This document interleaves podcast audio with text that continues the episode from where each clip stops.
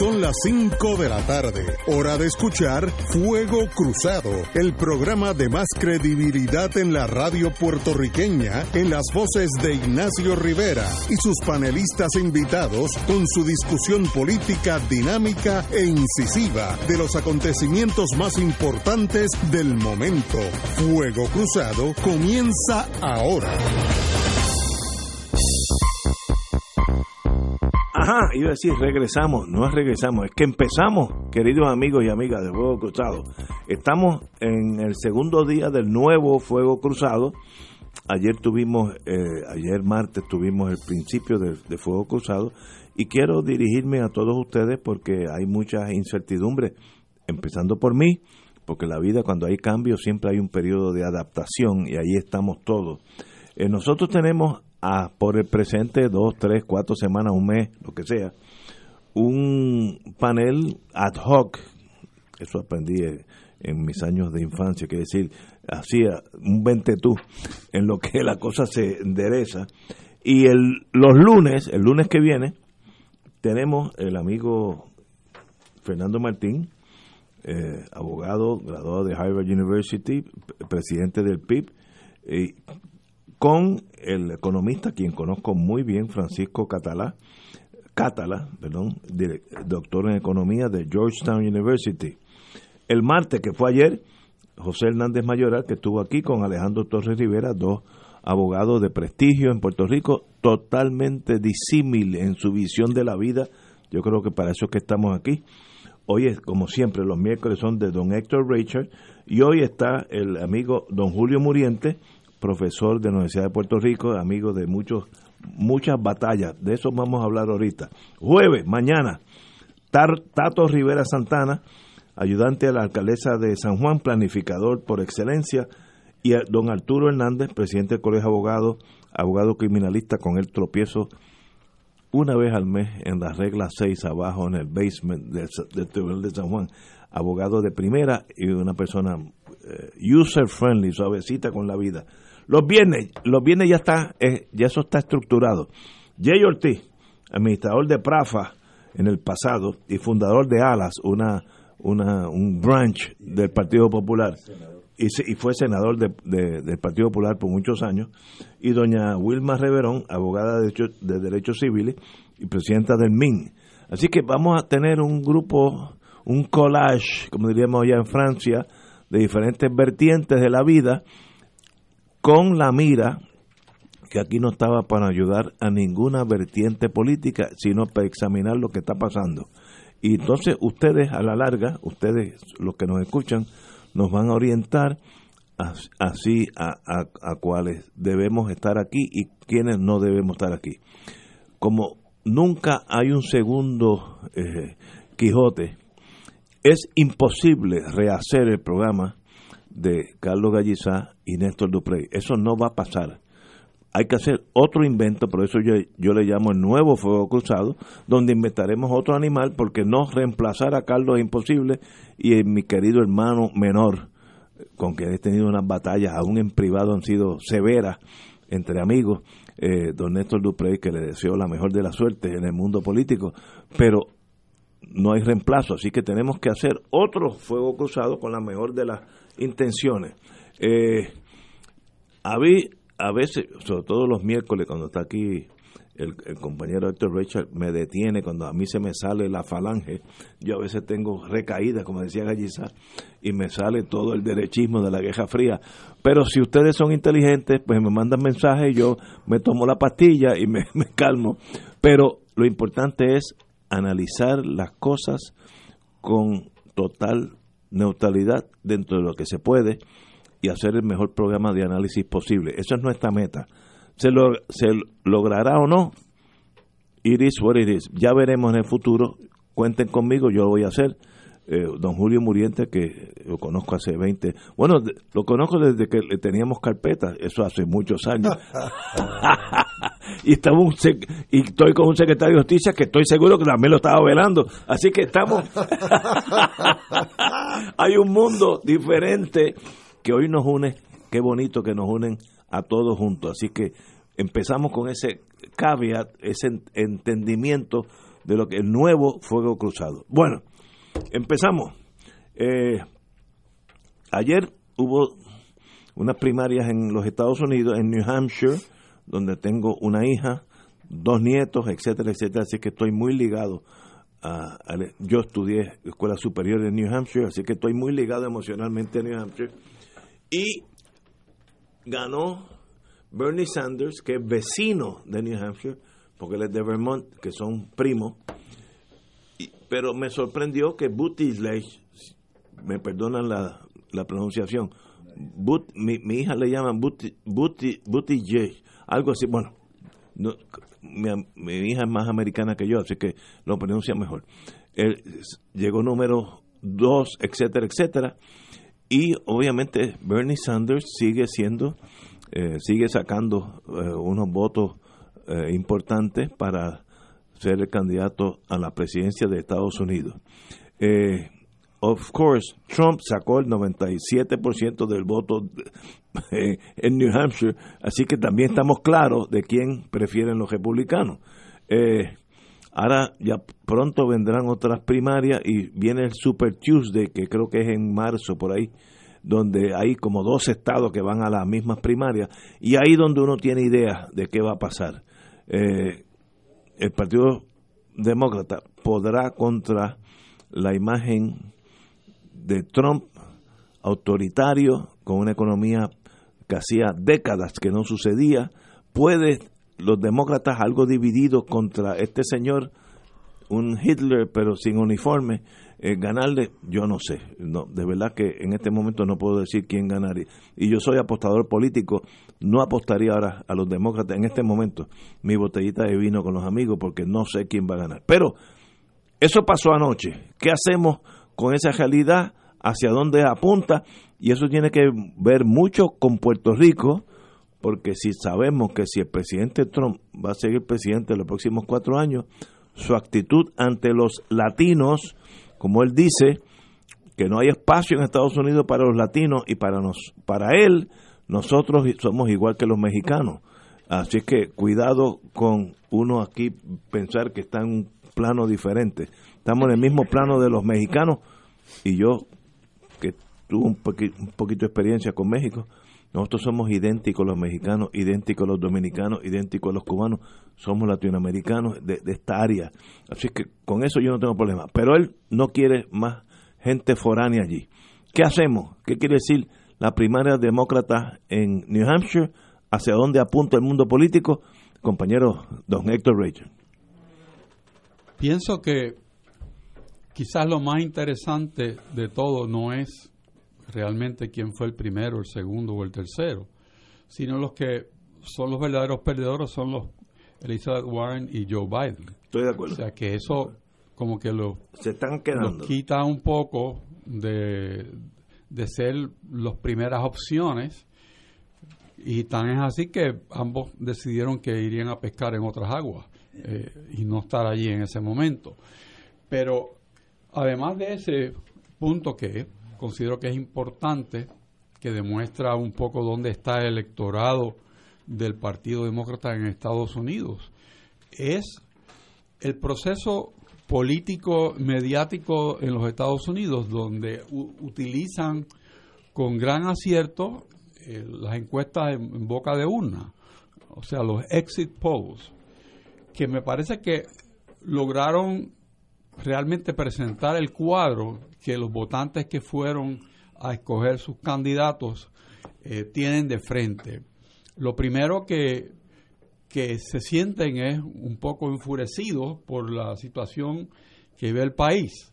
El segundo punto que tienen en común es que le dan poca o por lo menos no mucha importancia al proceso de residenciamiento de Trump. O sea, los mismos demócratas no fueron capturados por, por la estrategia de Nancy Pelosi de, traer ese tema al frente, cosa que se había predicho ya por muchos analistas en los Estados Unidos y que en este mismo programa se había conversado.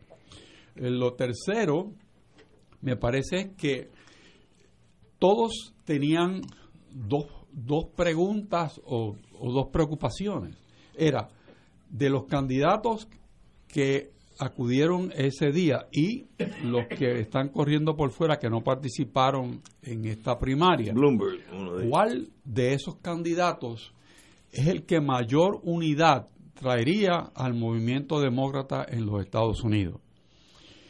Y en segundo lugar, ¿cuál de esos candidatos sería el que con mayor probabilidad podría vencer a Donald Trump? Esos dos puntos consistentemente salían como importantísimos en las encuestas de, boca de urna. Así que el Partido Demócrata, quizás por un lado, el electorado por otro, van eh, creando su mosaico de cosas para enfrentar a Donald Trump con la esperanza de poder lograr una victoria en los próximos comicios electorales. También este ejercicio de anoche ayuda para definir un poco dónde está el ánimo de los demócratas, porque si sumamos el segundo y tercer contendor, pues tiene una masa mayor que el primero. Y la, ventaja de Bernie Sanders fue apenas un punto y pico eh, de ventaja. Si eso se traduce de ahora en adelante en que ese centro que representan los dos, segundo y tercer candidato, se va ampliando, pues Sanders va a ir perdiendo oportunidad. Me parece a mí que quizás al final eh, no tenga el, el respaldo mayoritario de los demócratas. Hay quien apunta que podrían ir sin definición a la convención, que eso es otro fenómeno que pudiera darse. Pero en este momento, a base del análisis político que uno escucha y que lee de los Estados Unidos y esas y esas encuestas que se llevaron a cabo, especialmente después de la votación, parecen que si que este movimiento demócrata, le llamo movimiento porque es una inclusión de muchas partes del electorado de Estados Unidos, parece coagularse hacia un centro amplio, no hacia extremos. Yo creo que por ahí es que va la definición, porque muchos dijeron que el extremismo no podría ganarle a Trump, porque muchos demócratas son sumamente conservadores. O sea que están buscando un centro y una periferia que pueda coagular en una votación pro el candidato que finalmente escojan los demócratas. Compañero, vamos a una pausa para no interrumpir al profesor Muriente. Vamos a una pausa y regresamos con el profesor don Julio Muriente. Fuego Cruzado está contigo en todo Puerto Rico. El KPI Institute y Global Consulting Group le invita al seminario KPI Essentials el 20 de febrero en el Hotel Verdanza. Este curso le ayudará a mejorar el rendimiento de su empresa mediante un desarrollo de las técnicas necesarias para medir el desempeño. Aprenderá a establecer los objetivos y metas, seleccionar los KPI adecuados, diseñar la estructura para recopilar los datos y presentar los resultados de una manera efectiva. Esto le permite tomar decisiones informadas y a tiempo. Para más información puede comunicarse al 7 787-763-2451 o al 787-227-46. Se acerca la temporada de pago de contribución sobre ingresos, el famoso Tax Season. En RJBB and Associates te asesoramos para que al crear tu cuenta IRA tengas la mejor IRA del mercado. Así obtendrás la deducción contributiva que te permite la ley con el instrumento financiero de mejor rendimiento del mercado con garantía de principal. No lo dejes para el 15 de abril. Llámanos para cita y orientación al 787-691-2899 o al 505-1891, proveyendo tranquilidad, transfiriendo tu riesgo. 787-691-2899 o 505-1891.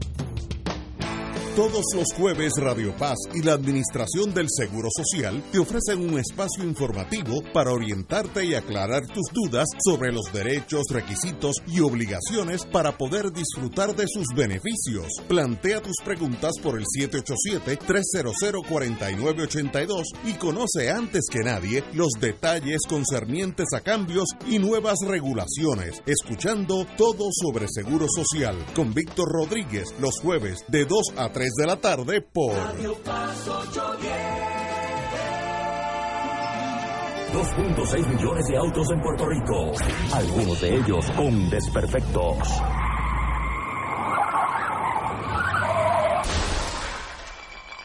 Autocontrol. Tu carro, tu carro, tu mundo. Lunes a viernes a las 11 de la mañana por Radio Paz 810 AM.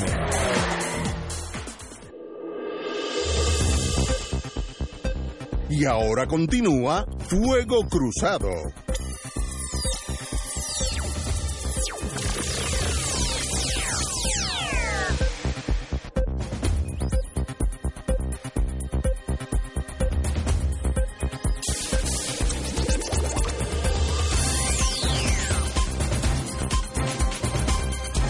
Regresamos amigos y amigas a Fuego Cruzado. Como hoy tenemos en la, eh, tercer panelista a Julio Muriente, y aunque yo lo conozco muy bien, pero tal vez algunos de ustedes no lo conocemos. ¿Quién es Julio Muriente? Señor profesor, dígame usted, hábleme de Julio Muriente. usted Ya, es profesor de la Universidad de Puerto Rico Yo soy catedrático en la Facultad de Ciencias Sociales de la Universidad de Puerto Rico. y usted es doctor, creo que en geografía, ¿no? Yo estudié geografía a nivel de bachillerato y maestría en la Universidad Autónoma de México. México. Y mi doctorado de historia es de la Universidad de Puerto Rico. Y, y actualmente es, es profesor en, en la, nuestro alma mater. En la Facultad de Sociales hace como 31 años. Así, así. ¡Wow! Sí. Y antes de venir, antes de llegar aquí, estaba en Ponce. Te contaba que estuve en un centro de envejecientes con unos 60 compatriotas, señores y señoras mayores, ya todo hablando como geógrafo del sismo, de los sismos, de qué hacer, de las placas tectónicas, de, de todos esos temas interesantísimos. Y la verdad que fue una experiencia maravillosa donde yo lo que le decía sobre todo era, señores, lo que hay es que educarse para perderle el miedo a la ignorancia, que es lo que muchas veces provoca esa zozobra en mucha gente no entender lo que está pasando. Una vez tú lo entiendes, te sigues preocupando, pero sabes de qué se trata. Exacto. Y, y- y hemos estado por ahí en distintos centros de estudio y demás haciendo esa tarea, y la que la experiencia, y vengo directamente de Ponce hoy. Pregunta, ¿tú estás activo en la política partidista? Bueno, yo sigo estando vinculado al movimiento ostosiano, Ostosiano. ok. pero no, ten- no ostento un cargo Siempre- de dirección. Yo, yo sé que siempre has sido independentista desde Claro. que te conocí, pero eh, no, no tienes un cargo específico. No, yo fui, yo fui copresidente de- del MIN, miembro Del fundador. Eh, luego hubo una transformación de la dirección en la pasada asamblea y me mantengo en la dirección nacional, pero no tengo un cargo así prominente, no. Eh, estábamos hablando de New Hampshire. eh, el, el, el amigo el Bernie, Ernie Sanders, Bernie Sanders, sigue saliendo adelante, aunque por poco. Eh, ¿Cómo tú ves esa, ese mundo norteamericano? Y detrás de todo eso, el espectro, y esas palabras son mías, el espectro de Donald Trump. Mira, yo he participado en algunos debates previamente sobre el tema de primarias estadounidenses en Puerto Rico. Y a mí me parece que antes de entrar propiamente en los precandidatos, en este caso del Partido Demócrata, hay que hacer una reflexión sobre la razón de ser de las primarias de los partidos estadounidenses en Puerto Rico.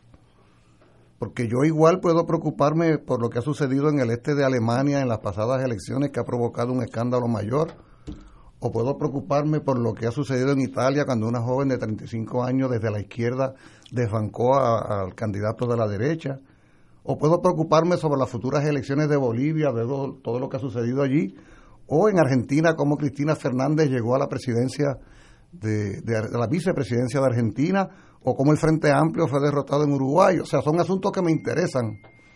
Pero yo no pretendo ser ni uruguayo, ni argentino, ni boliviano, ni italiano, ni alemán.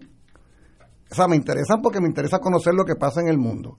Pero en el caso de las primarias estadounidenses en Puerto Rico, aquí hay un evidente objetivo político.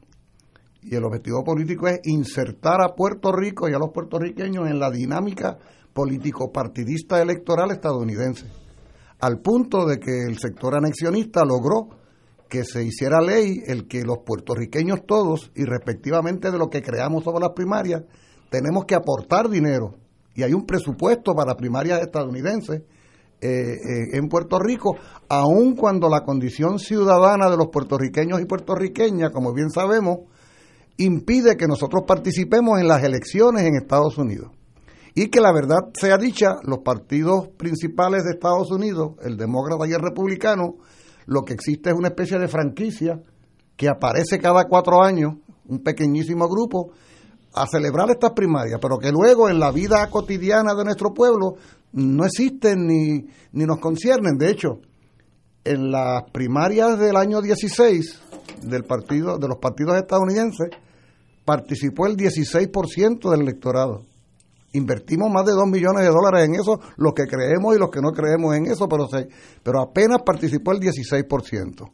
Yo afirmo que la inserción de Puerto Rico en esta dinámica electoral estadounidense, a quien único conviene y a quien único interesa de veras, de veras, es a quienes quieren hacer de Puerto Rico una parte de Estados Unidos.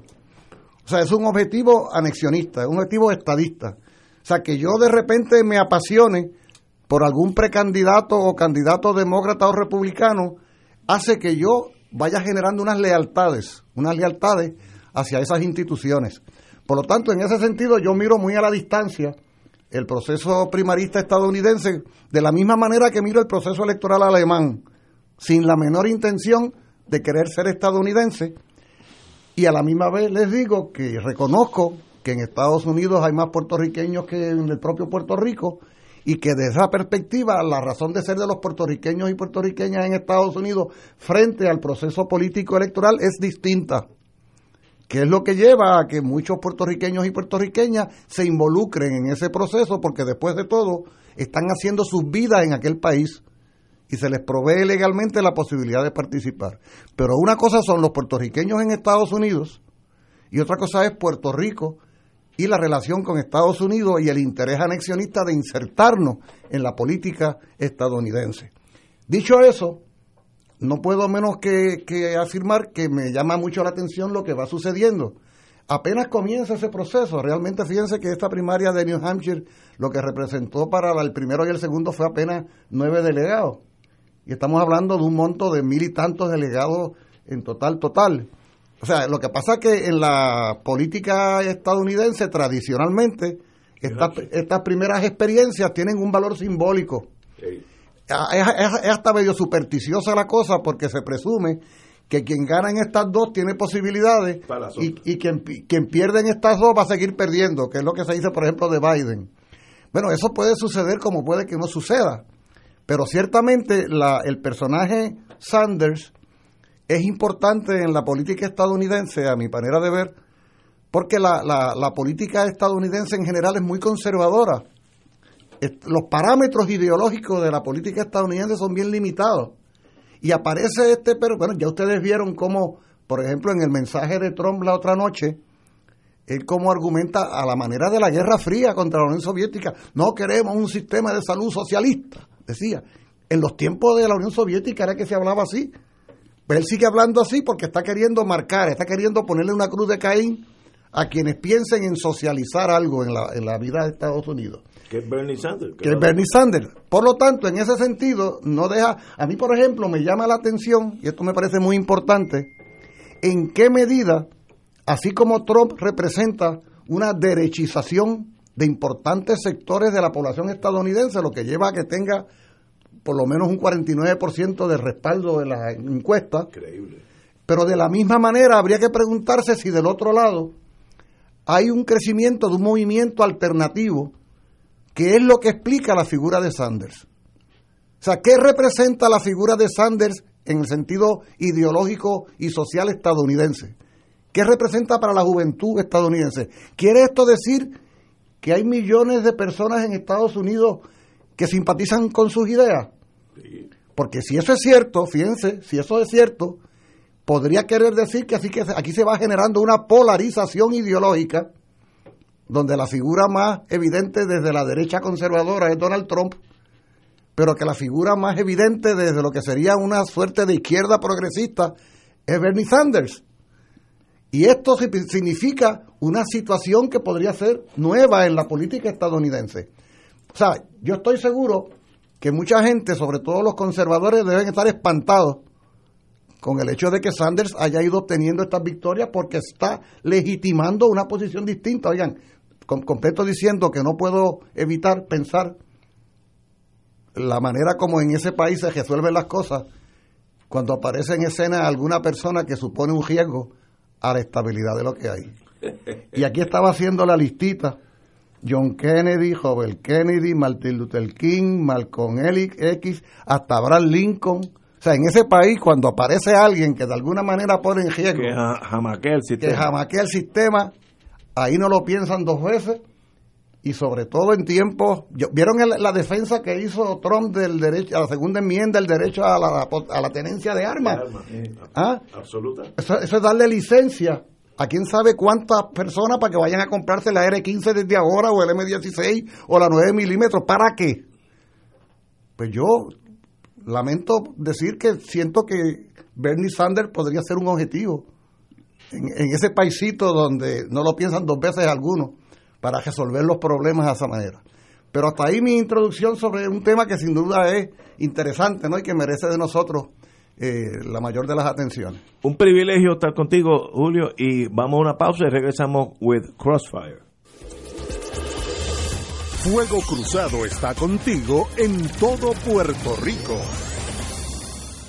En la calle Loíza en Punta Las Marías se encuentra el restaurante Mar del Caribe, con un ambiente acogedor y cómodas facilidades. Nuestro sabroso menú consta de mariscos, comida criolla e internacional. Pruebe nuestro delicioso mopongo de yuca relleno de churrasco. Restaurante Mar del Caribe, la Casa de la Paella, 17.95 por persona. Amplio salón de actividades para su fiesta navideña familiar o corporativa. Ofrecemos vale parking gratis. Restaurante Mar del Caribe, calle Loíza, Punta Las Marías, 787-545-5025. Fuego Cruzado, con los maestros de la discusión política inteligente y acertada, te acompañan ahora cada noche en Oro 92.5 FM.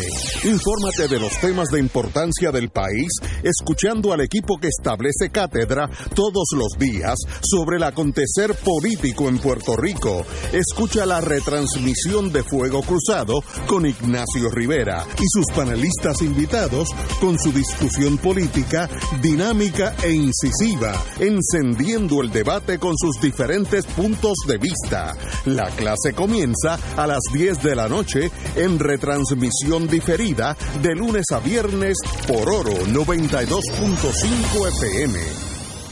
Radio Paz te ofrece el mejor motivo para levantarte temprano y disfrutar el comienzo de un nuevo día de lunes a viernes con Enrique Liboy y Radio Paz en la mañana. La dosis perfecta de noticias, deportes y éxitos musicales de todos los tiempos, humor y curiosidades, calendario de actividades y tus peticiones musicales por el 787-300-4982. Conéctate con el 810 AM de lunes a viernes con Enrique Liboy y Radio Paz en la mañana. Y ahora continúa Fuego Cruzado.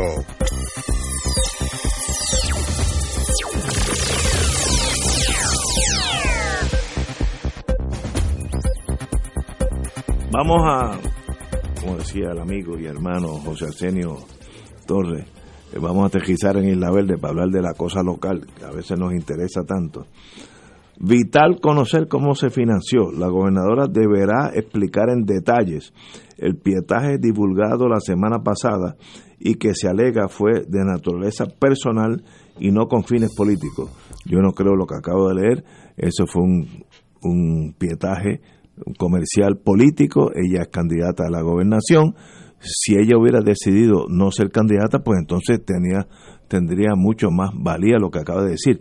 Pero obviamente después del, terremoto y todos los problemas que han surgido, salió esta, eh, esta señora, la, la dama y gobernadora de Puerto Rico, en un pietaje, eh, advertisement, diríamos en inglés, donde explicaba ella llegando a rescatar al pueblo dolido, eh, ella es la salvación, etcétera, etcétera, y obviamente eh, tiene matices eleccionarios, ni, ni políticos, eleccionarios, contrario a la ley electoral que requiere que eso sea eh, examinado y aprobado por, por la Comisión Estatal de Elecciones. Eh, ¿Cometieron un error? Tal vez. ¿Cometieron un error? Pues tal vez ella parte de la premisa que eso era su rol como gobernadora. ¿Por dónde estamos? Hay una candidata que es gobernadora de Puerto Rico, como yo personalmente le deseo lo mejor de la vida, pero es candidata en un mundo político donde hay unas leyes que rigen los anuncios de aquí hasta noviembre 3. Eh, ¿Esto fue un anuncio político que debió haber tenido el visto bueno de la Comisión Estatal o esto fue sencillamente una un parte de prensa de la gobernación de lo que estaba haciendo? Dudas sobre eso, of course, que existen. Compañero, usted que fue secretario de Justicia, dígame. Bueno, no hay que ser secretario de Justicia para, para decirte que con toda Que, por probabilidad, cierto, ella también lo fue. sí, con toda probabilidad, Ahí hay dos.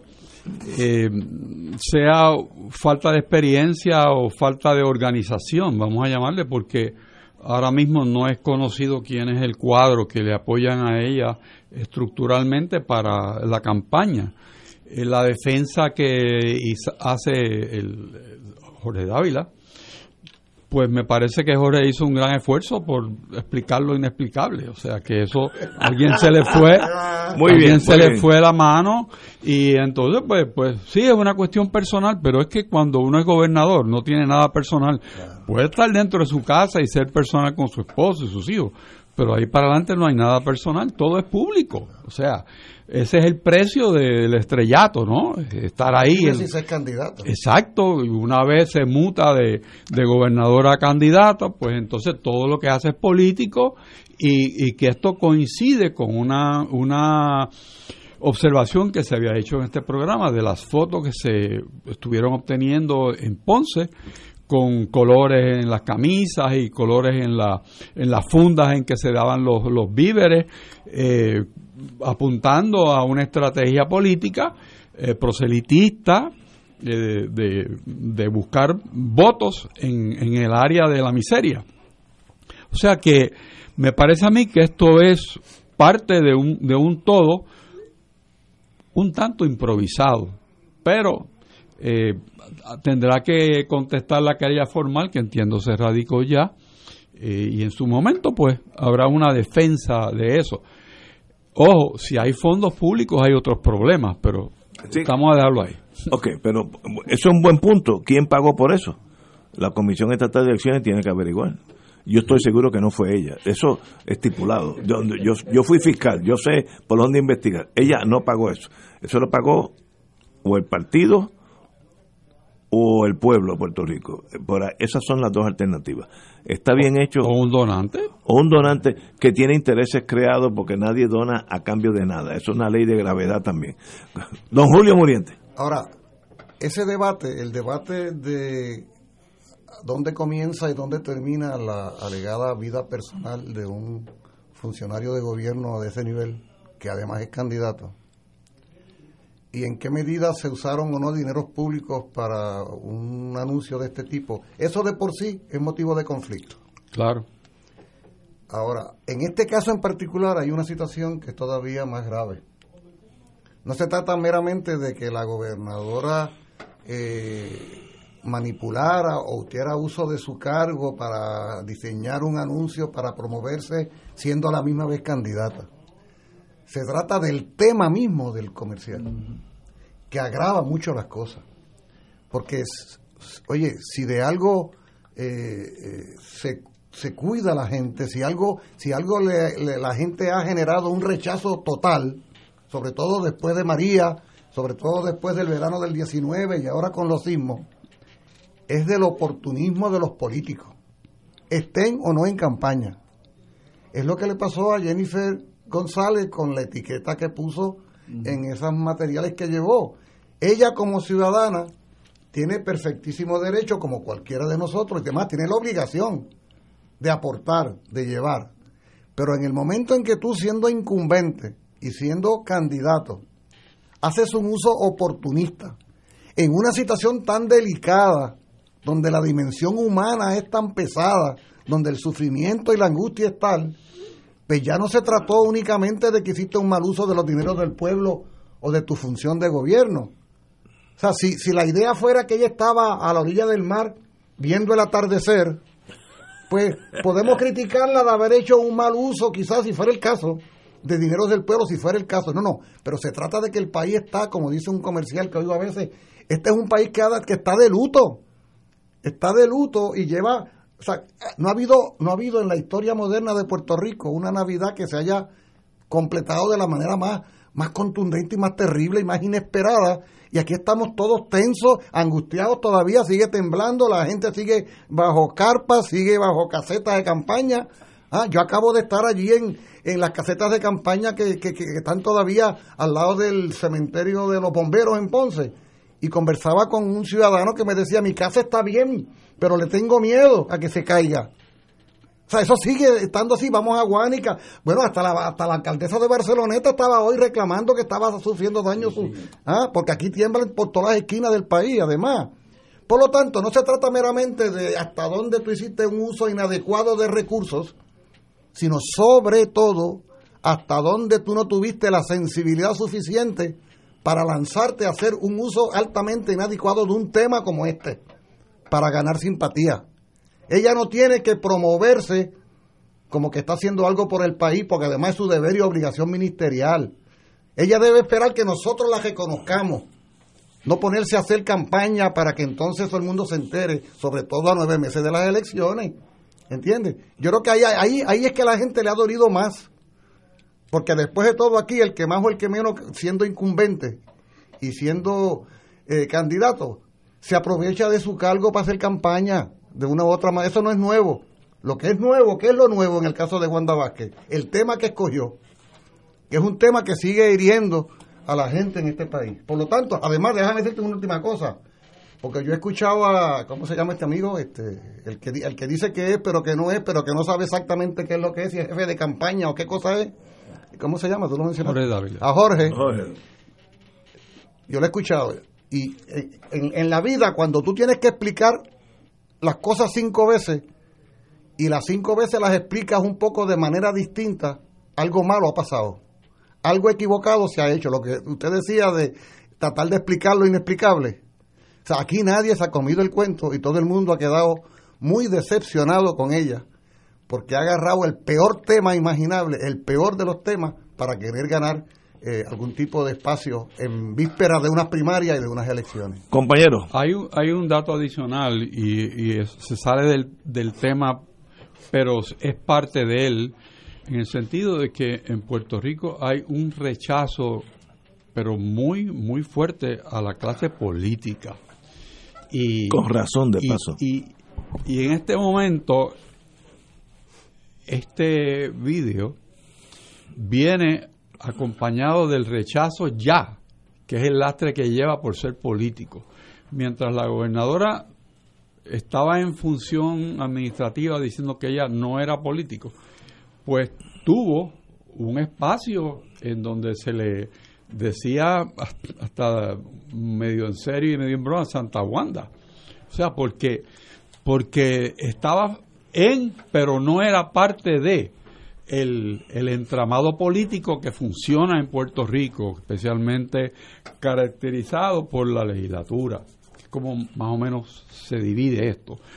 Pero al dejar esa, esa coraza, esa, ese detente, y entrar en el fuego político, pues entonces todo ese malestar coagula en algo, como dice el profesor Muriente, que hiere Quiere la sensibilidad porque es el dolor humano que uno dice me viene a auxiliar pero me cobran. ¿Por qué? Porque a cambio de esto pues no hay honestidad, no hay sinceridad, lo que hay es buscar una plataforma de lanzamiento de una candidatura. Y si eso no es cierto, y puede que no lo sea, el problema es que los que diseñaron esto no se dieron cuenta del daño que le están haciendo a la gobernadora. Las dos cosas son posibles. Que no aquilataran el daño posible o que sea una, una coincidencia fatal de elementos que estaban juntos y produjeron un video quizás de buena fe, pero el resultado es el mismo. O peor aún, que ni siquiera saben por dónde anda el corazón y los sentimientos de nuestro pueblo. eso es peor. Eso, muy Eso posible es peor. también. es terrible. Eso es peor, porque entonces viene el divorcio entre los, reales, como diríamos en los tiempos de España, y, el pueblo. Eso es peor. Si los, si, si los que mandan no saben cómo siente el pueblo, a la larga hay una revolución. Para eso miramos la historia. Eh, yo creo que la gobernadora tiene varias varios problemas serios. Primero, ella llega allí por la carambola histórica de que es secretaria de justicia, no hay secretario de Estado, el gobernador de momento renuncia, yo creo que con mucha razón, se va para Dios sabe dónde, y ella llega a la gobernación. Ella no tiene la plataforma política de un partido, y en este, en este país y en todos los países, para tú ser miembro de un partido y tener poder, tú tienes que tener raíces, eh, en inglés se dice IOUs, favores, amistades, eh, etcétera, etcétera. Ella llega casi de extranjera a un partido y en el momento se torna candidata a la gobernación de un partido donde ella casi es extraña. Of course, los ayudantes de ella dicen, pues la forma es hacer este video, usted es la que manda en Puerto Rico, usted es, en, en- inglés hay un dicho, The African Queen, la que va a salvar al pueblo de todo, etcétera, etcétera. Eh, y entonces se le hace el mundo muy difícil. Ella tiene posibilidad dentro del Partido Nuevo, muy poco, y los otros partidos ni hablar. Ahora es candidata, eh, tiene esa dificultad. Todo lo que ella haga, haga de aquí a noviembre 3 tiene un matiz de político, de ser la candidata a la gobernación. Eso le resta al primer ejecutivo de un país donde tiene que ayudar a los damnificados por desde María, eh, los terremotos, ni te ocupe. Así que está en una posición bien difícil sin la- la- el apoyo de una maquinaria política que sí existe en el Pero no solo, pero no solo sin el apoyo. El cuello lo obtiene en el picador de su propio partido. Ah, no, sí, tiene uno que otro enemiguito allí, muchacho. Porque del otro lado están aprovechando la coyuntura, Sí. entonces, y aquí es que se pone la cosa más vulgar y más ordinaria, ¿no? Cuando tú ves que cada cual quiere llevarse un pedazo eh, del asunto para aprovechar la coyuntura, ¿no? Para hacerle daño al prójimo. Y es el momento cuando un proceso electoral se convierte en algo perverso. Estoy totalmente de acuerdo con ustedes. Es un- una posición bien incómoda para la señora gobernadora, que si yo hubiera sido su concilieri, como decimos allá en Brooklyn, eh, yo le hubiera dicho, sea gobernadora hasta noviembre, eh, no, hasta enero 3, cuando cambie el gobierno, haga lo que tenga que hacer por el bien de Puerto Rico y sale victoriosa. Pero le Tú le picó- diste ese consejo en varios programas. Sí, sí, le picó la abejita. Hay una abejita que está en la fortaleza. Una vez que tú entras a la fortaleza, si te pica esa abejita, hay que sacarte allí con bulldozers, porque es, es algo que es irreversible. Y mira, y aunque regrese a la vida civil, ella se queda en el mundo político. E- Eso es algo que, que es difícil de concebir, que una vez que tú entras a ese ruedo político como candidato, etcétera, no puedes volver a ser un civil. Algo, alguna mutación sucede en tu alma, en tu espíritu, que no puede, ella no puede volver a ser eh, fiscal de distrito de, de Bayamón, que lo fue, litigué con ella, muy competente, muy calmada, no tengo quejas, al, al contrario, hizo su trabajo muy bien. Ese, es- ese mundo ya lo dejó una vez que la abejita lo picó en la fortaleza y eso no vuelve para atrás. Eso es sencillamente ser gobernadora, aunque el costo, si hay que hacer 17 videos de estos eh, del terremoto, lo va a hacer porque lo importante es quedarse allí. Una tragedia para Puerto Rico y para ella también, porque en noviembre 3 el pueblo, bueno, no, no, en las, en las primarias el pueblo elegirá. Vamos a una pausa. Fuego Cruzado está contigo en todo Puerto Rico. Febrero sabe a Festival de Claridad. Pronto, del 20 al 23 de febrero, en el estacionamiento del Irán Bison, dedicado al patriota José Enrique Quique Ayoró a Santaliz. La mejor y más completa feria cultural del país. Música, artesanos, exhibiciones, libros, teatro, cine, deportes, gastronomía, charlas y eventos para niños. Te esperamos en el Festival de Claridad del 20 al 23 de febrero. Auspician Medalla, Palo Viejo, Vodka Sky, Palo Ready, Cooperativa Senogandía, MMM y Radio Paz. Buenos días familia. Es la casa a la que siempre puedes llegar sin invitación. A las 10 de la mañana, Judith Felicie es tu anfitriona para conversar sobre medicina, psiquiatría de niños y adolescentes, artes, derecho, valores y fe. Todos los días por Radio Paz 810 AM. Buenos días familia. Donde una conversación parece demasiado corta. Buenos días familia. De lunes a viernes por Radio Paz 810 AM. 2.6 millones de autos en Puerto Rico, algunos de ellos con desperfectos.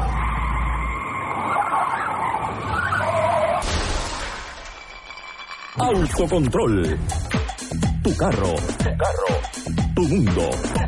Lunes a viernes a las 11 de la mañana por Radio Paz 810 AM. Dale una vuelta al mundo los viernes a las 2 de la tarde y repasa las noticias y acontecimientos más relevantes en la compañía de Reinaldo Rollo, el ingeniero Jorge A. García, los sucesos que trascienden límites territoriales y sus protagonistas son objeto de discusión y análisis de nuestro panel. Para ampliar la perspectiva noticiosa de nuestra audiencia, emprende una vuelta al mundo. Cada viernes, comenzando a las 2 de la tarde por...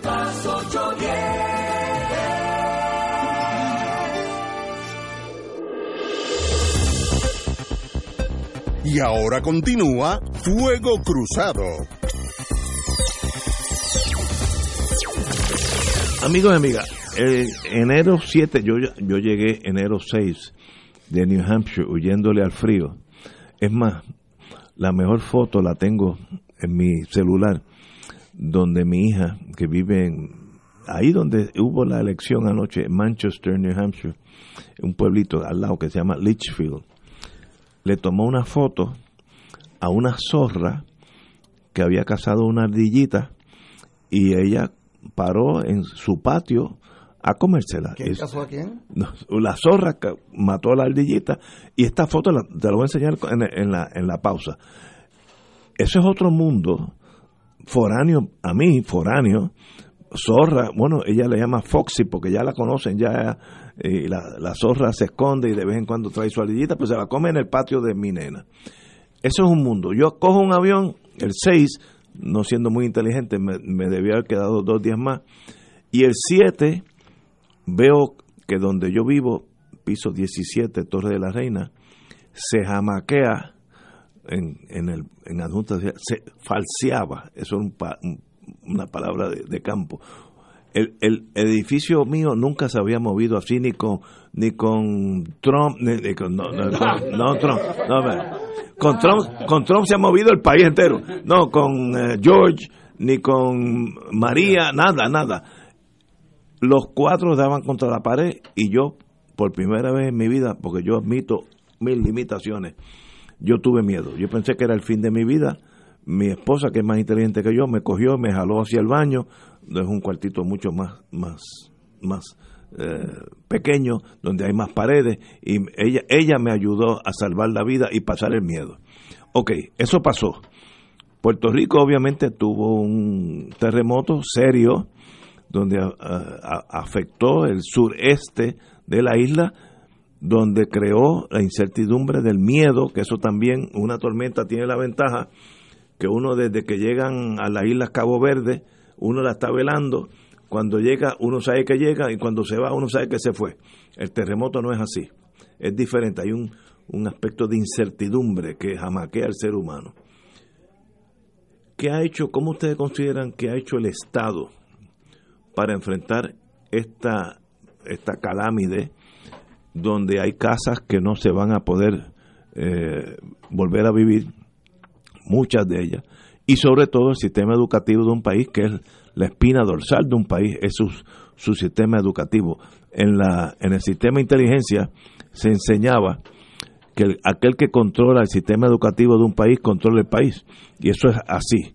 En nuestro sistema ha habido, ha habido eh, nuestro sistema educativo ha habido unos meses, ya llevan un mes y medio, dos meses, donde estamos viendo que todavía hay muchas escuelas cerradas, hay, hay algunas que hay que examinar mucho más allá del sur oeste de Puerto Rico.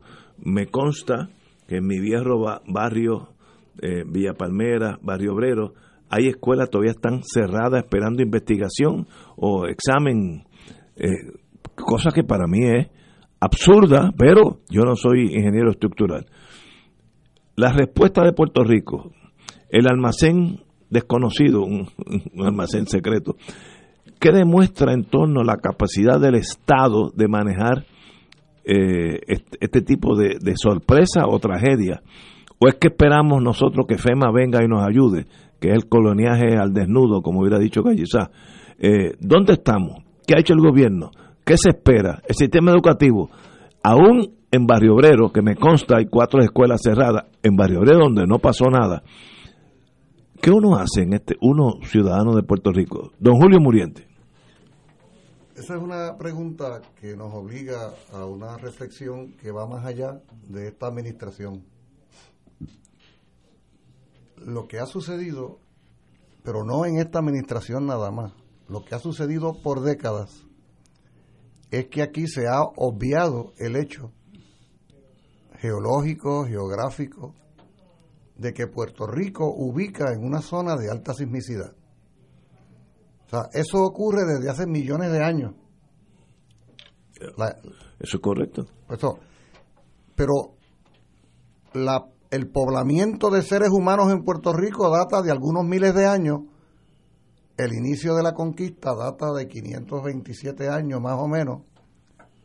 Y está temblando desde mucho antes de que llegaran los seres humanos a esta tierra y en todo caso tenemos la referencia del movimiento sísmico de 1918 y si tú le preguntas a los funcionarios de la red sísmica en Mayagüez, perdonen el teléfono. Están chequeando. Eh, es el carpeteo que te tienen velando de cerca. Si me pongo a hablar de estas cosas y... Oigan, déjame decir, que no se me vaya el hilo, que no se me vaya el hilo. Si tú le preguntas a la gente de la red sísmica que tiene su sede en el recinto universitario de Mayagüez, tú le dices, muéstrame una relación de actividad sísmica de los pasados 50 años, 40 años, 30 años. Esto sí que es serio, porque este teléfono no se calla. Y te van a decir, en los pasados 30 años en Puerto Rico ha temblado miles de veces. En los pasados 20 años ha temblado miles de veces. En los pasados 10 años ha temblado miles de veces. Lo que pasa es que como regla general no sentimos esos sismos porque han sido de baja intensidad.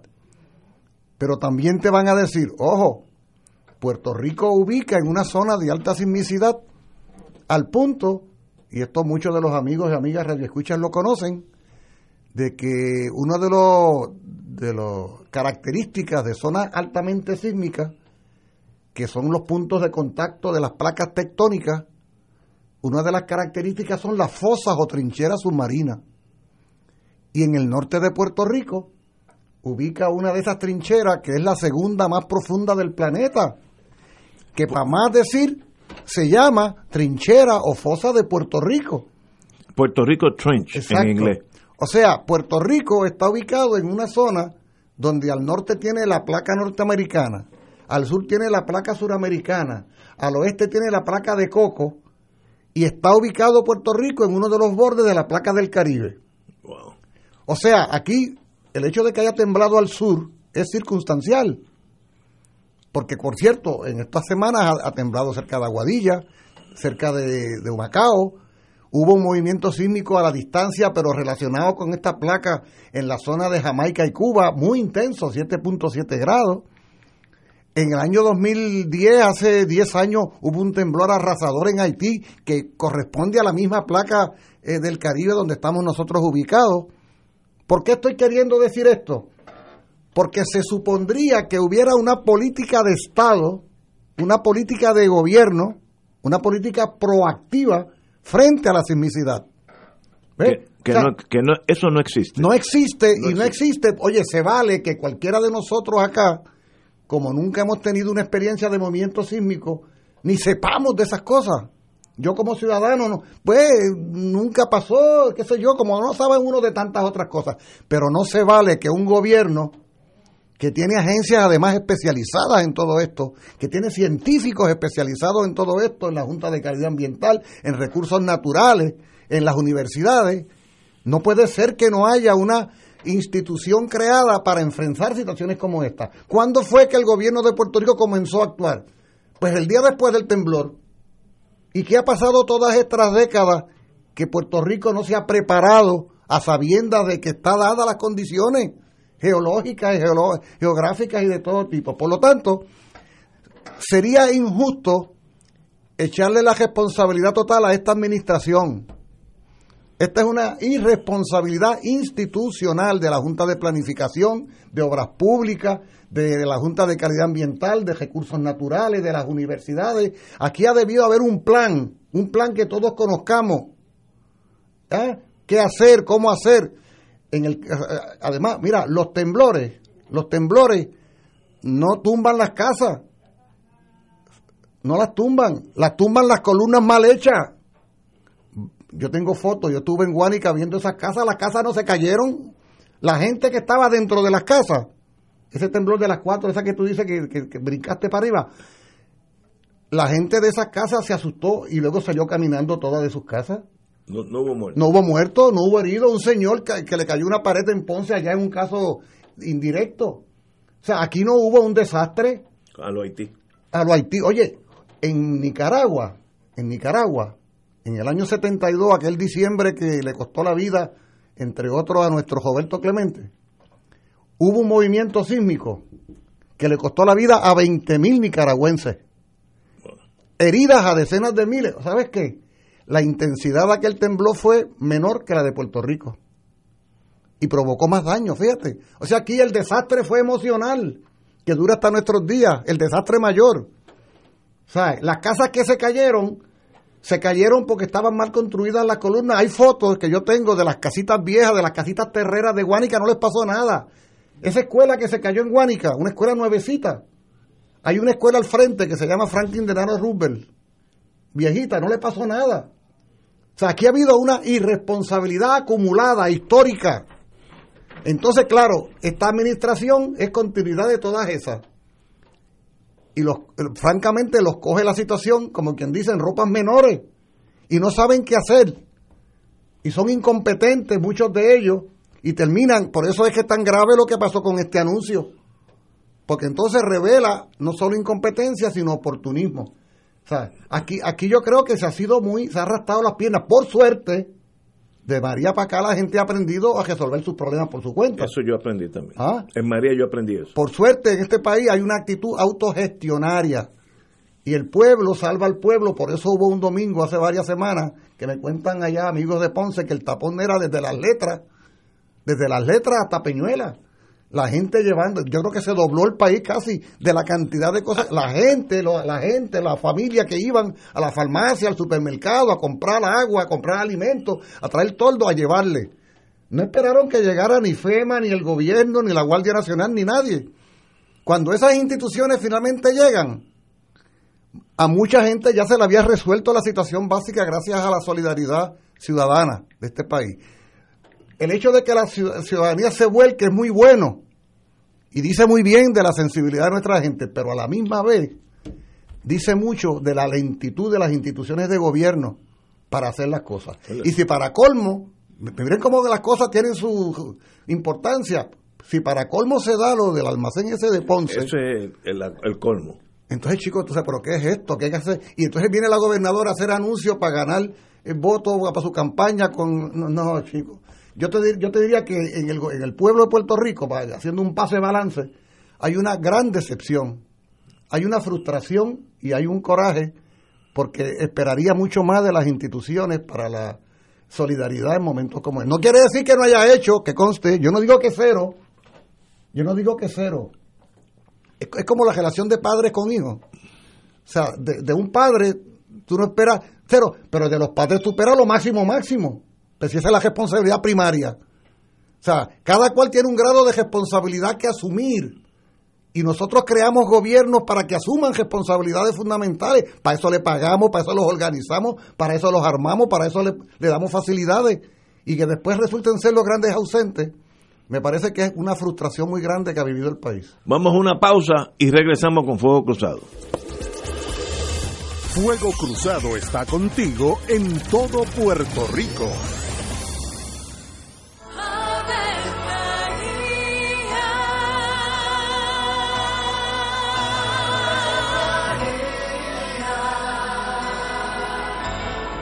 El ángel del Señor anunció a María. Y ella concibió por obra del Espíritu Santo. Dios te salve María, llena eres de gracia, el Señor es contigo. Bendita tú eres entre todas las mujeres, y bendito es el fruto de tu vientre Jesús.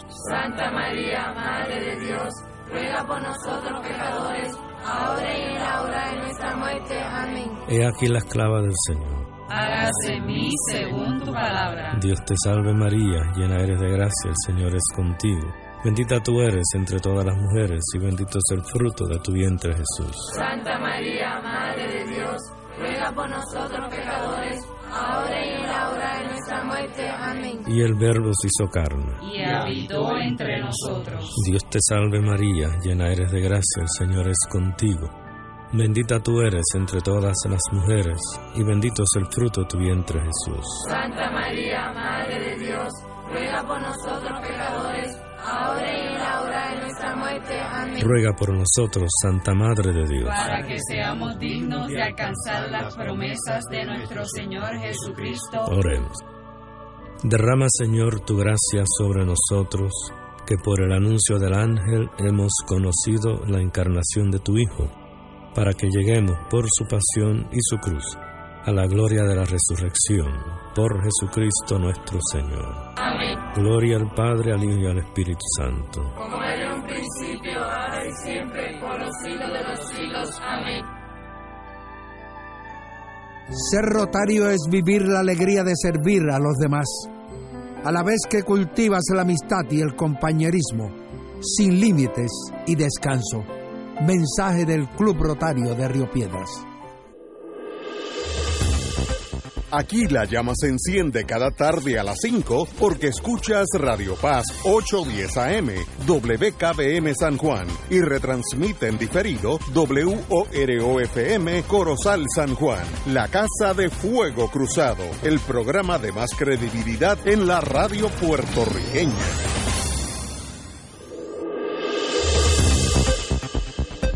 Y ahora continúa Fuego Cruzado.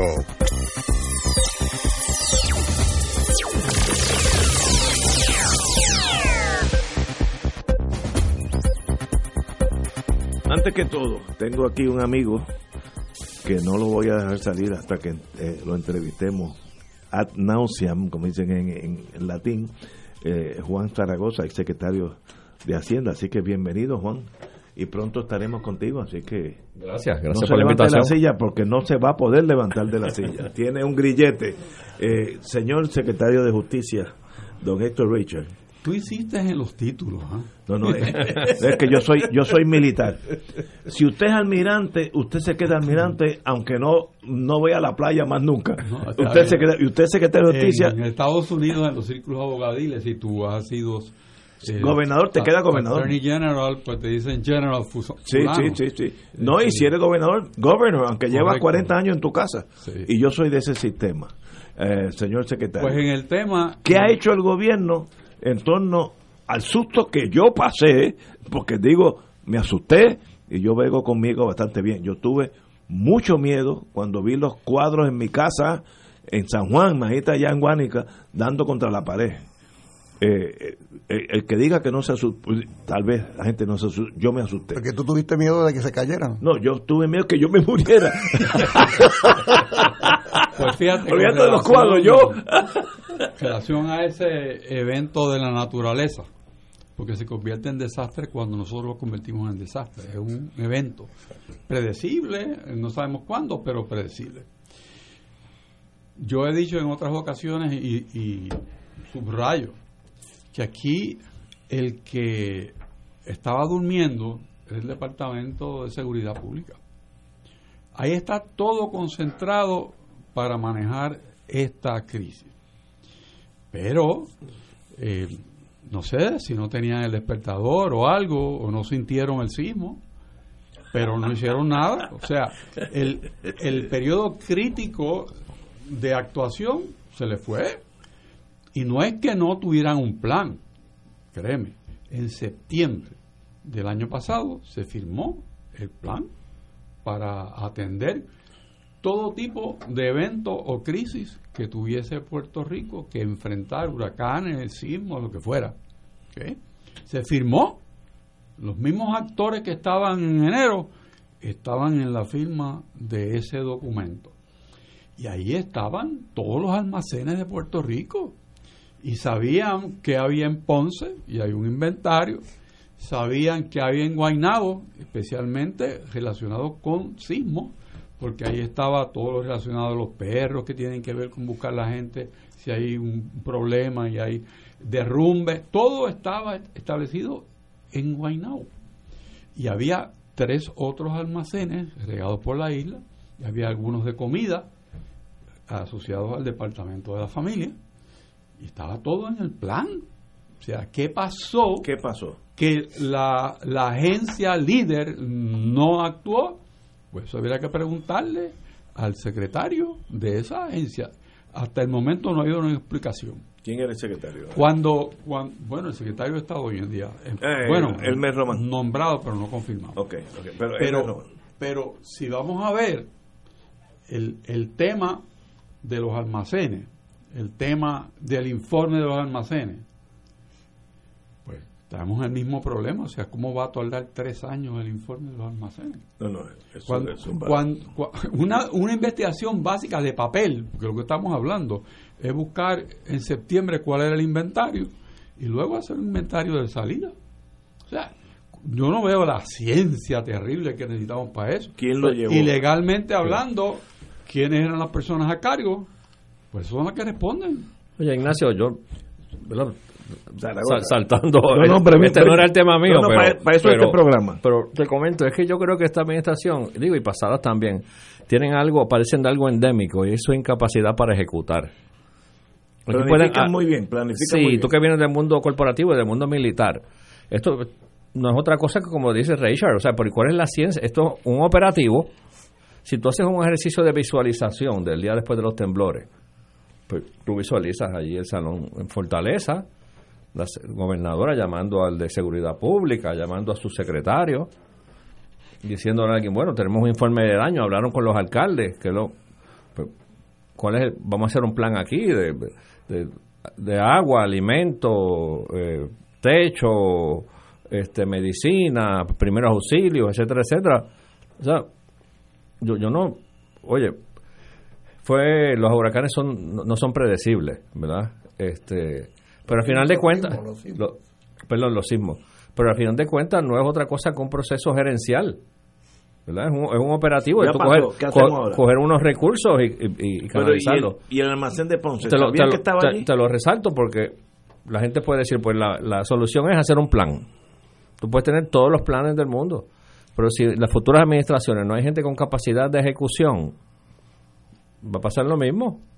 Ok. Yo vengo diciendo en varios programas aquí que aquí hay un problema operacional. O sea, es que nada funciona porque no, no tiene gerencia. O sea, ese es el problema. Lo hemos dicho 20 veces de distintas maneras. Se, se reduce a eso. Explícame, el ahora, secretario esa- de salud, que estuvo, yo, es no sé si ha ido allá al sur, pero creo que las primeras tres o cuatro semanas lo estaban buscando todavía. Pero, pero- pero hay, hay ese punto. No tener capacidad de ejecución teniendo la capacidad del diseño de un plan es un problema. A mí lo que me preocupa más es que no solo no haya capacidad de ejecución, es que no haya sensibilidad social. También. Porque eso que tú acabas de decir de que ni piensas ni te imaginas si el secretario finalmente haya ido allá, como Sí. lo que dijo de la enfermedad china, que nosotros no... Que, como Que no es vuelo que directo, te- pues. sí. ¿Tú te das cuenta? No, por favor, mira, aquí estamos riendo, señores, nos estamos riendo por lo insólito de las cosas. O sea, una cosa es que tú seas incapaz. O sea, puede ser incapaz. Sí, oye, caramba, todo el mundo de- es incapaz en alguna... eh, Ay, eh, bendito. eh, eh, Otra cosa es que tú en el pecho del lado izquierdo no tengas un corazón. seguro. Y ahí es que yo me preocupa, que era lo que veíamos antes cuando analizábamos el tema del mensaje este de la gobernadora, que veíamos una falta de corazón más allá del mal uso o buen uso de los dineros del gobierno. Entonces, o sea, porque es que si, si, si, si- si buscamos los resúmenes de quienes hicieron esos planes, llueven las maestrías y los doctorados Seguro. en universidades, sobre todo de Estados Unidos. Los nombres en inglés. Oh, muchachos. Dice, pero ¿cómo se traduce eso?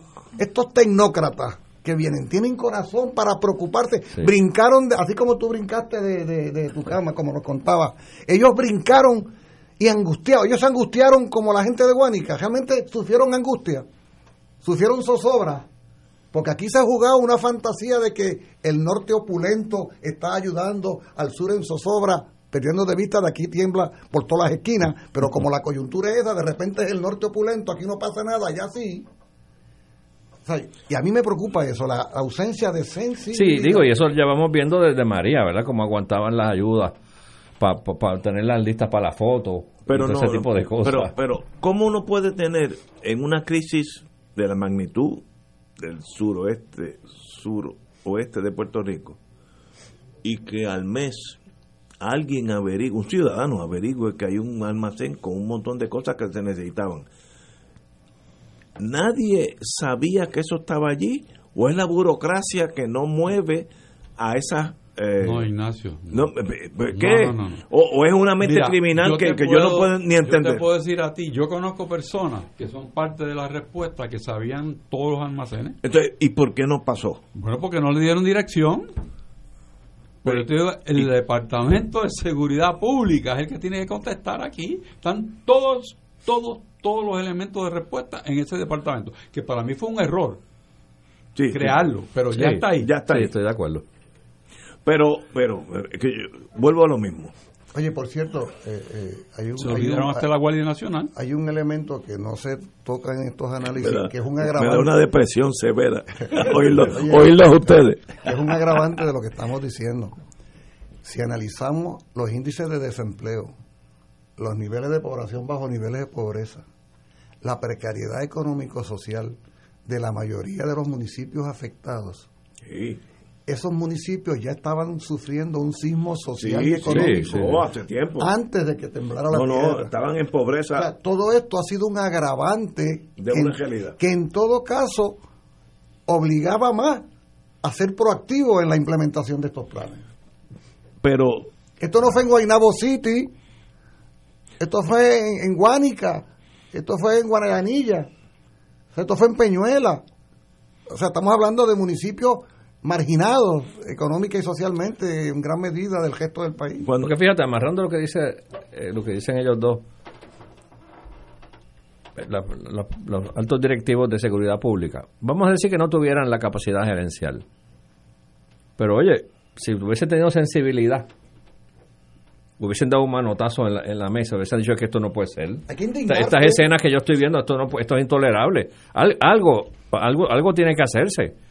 Pero esa pasividad, esa, Pero- esa crueldad, eh, eso es pero, intolerable. pero mi gran duda es, como yo conozco que los políticos se mueven en torno a la política, era positivo para los políticos responder, sacar el almacén ese de Ponce, ganaban ellos. Entonces, ¿cómo son tan ineptos que hasta las cosas que le conviene a ellos como políticos, no estoy hablando Sí. de llevarle agua a Doña Yuya, no, eso es secundario para los políticos. Pero para ellos mismos, si hubieran respondido con ese almacén que estaba en Ponce, que casi uno puede llevar las cosas a mano a Guayanilla, ¿cómo es que ellos no responden? Pues una, una ignorancia o negligencia porque le conviene a ellos Sí. responder. O sea, esto no es que yo me quedo con esto y cuando pase la cosa yo me quedo con esto. Exacto, se la pusieron, eh, como dicen en el voleibol, para quilearla, para exacto, era, era perfecto para deslumbrar al pueblo. Exacto. Es ineptitud entonces. Eh, mira, si yo hubiera sido Mayita, eh, la señora alcaldesa de Ponce, vamos a ponerle los rangos primero, y yo me entero de eso, yo tumbo la puerta y yo entro allí y me llevo las cosas. Ah, que me acusen, allá ustedes. pero es que hay momentos de emergencia donde tú no puedes estar que falta el documento 3 a 4 eh, si no si no si no no no no tumba la puerta y llévate las cosas cuando uno cuando uno sale yo que he vivido en casa de campaña un montón de tiempo cuando uno sale de, del hogar de uno de, las facilidades hay un problema agua el calor en una carpa de esa el calor se puede subir a 100 grados a las 12 del día higiene, tú bañarte. Y, en ese almacén habían duchas portátiles, había agua con ganas, había de todo. Y nadie lo usó. Y a los políticos les convenía que a las dos horas estuvieran allí. ¿Es ineptitud entonces? ¿O es algo que yo no entiendo? Es peor. Entonces, dime. El, problema del el manotazo que tú dices. Que no hay liderato. Ineptitud. Ineptitud de la palabra, ¿no? Lo que no hay es conciencia de unas cosas. Pero mira, si lo único que tenían que decir, yo tengo preparada 100% un cuerpo adiestrado con equipo y financiamiento para responder inmediatamente a una crisis, que es la Guardia Nacional. ¿Cuántos días tardaron en activarla? Eso es criminal. sí, sí. Pero incluso antes de activar la Guardia Nacional, que, eh, ha equivalido a la militarización de los refugios, por cierto, si uno llega al refugio de Peñuela, aquello fácilmente parece una base militar. Y es bueno que la Guardia Nacional asuma una responsabilidad porque tiene recursos además y los puso allí, o sea, no hay problema con eso. El problema es que de nuevo el gobierno parecería que le dijo a la Guardia Nacional, ocúpate tú. O sea, es que antes de que llegara una institución tan singular como la militar, el gobierno civil tenía que haber garantizado los fundamentos para entonces que la Guardia Nacional viniera a complementar la iniciativa del Estado. Pues no, Oye, ante la ineptitud del Estado, pues ah, bueno, vayan ustedes a Guánica o a, o a Peñuela y verán que se han militarizado los campamentos eh, pero porque, porque imagínate, la eficiencia militar, para ellos es facilísimo montar todo el aparato, para ellos no hay problema. Lo hacen en cualquier país del planeta. ¿Y dónde está el Estado? ¿Dónde está el gobierno? ¿Dónde está la administración? Para mí el niño símbolo es el secretario de salud. En, qué se, ¿En qué se entretenía él las primeras tres o cuatro semanas de enero? Yo no me acuerdo. Que fuera más importante que atender la crisis. Yo, yo no creo que ni fue allá por mucho tiempo. No, no, hasta los otros días yo creo que estaban reclamando su presencia. Digo, yo no sé también si va, si alguien lo reconoce. No, pero, pero uno va allí y, se hace sentir. Él, él, él me, que no quiero ser cínico, pero él me tranquilizó en el coronavirus porque dijo que no había vuelos directos de China a San Juan ahí ya yo sé que no tengo que preocuparme por eso. Entonces, entonces uno llega un momento de desesperación intelectual. Lo dijo porque yo lo vi, que no había vuelos directos de China a San Juan. Y tú pensaste que venían de Nueva York y como Nueva York está en Chinatown. Sí, sí. tal vez el frío, tal vez el frío de Nueva York mata a los Yo no entiendo. Vamos a una pausa, amigos, y regresamos con Fuego Cruzado. Fuego Cruzado está contigo en todo Puerto Rico.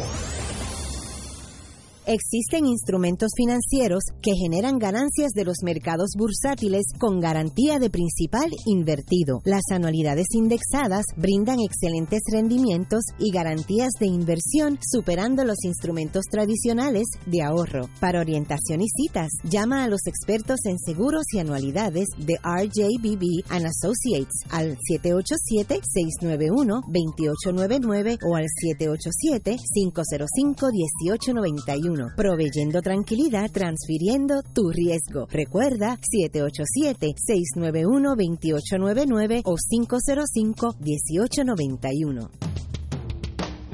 Todos los jueves Radio Paz y la Administración del Seguro Social te ofrecen un espacio informativo para orientarte y aclarar tus dudas sobre los derechos, requisitos y obligaciones para poder disfrutar de sus beneficios. Plantea tus preguntas por el 787-300-4982 y conoce antes que nadie los detalles concernientes a cambios y nuevas regulaciones, escuchando todo sobre Seguro Social con Víctor Rodríguez los jueves de 2 a 3 de la tarde por Radio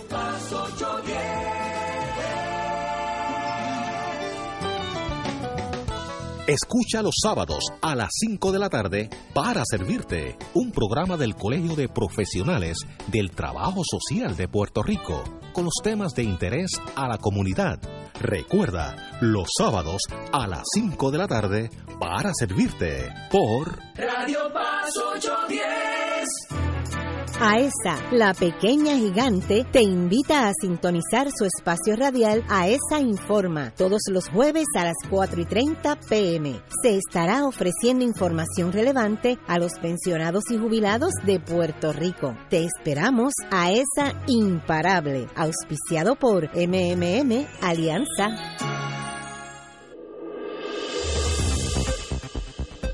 Y ahora continúa Fuego Cruzado.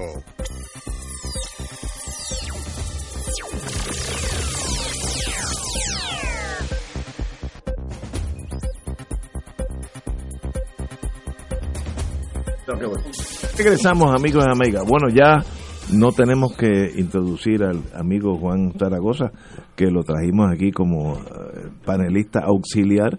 Así que ya comenzó. A par de meses de Hacienda ha llegado aquí, a par de meses del 15 de abril.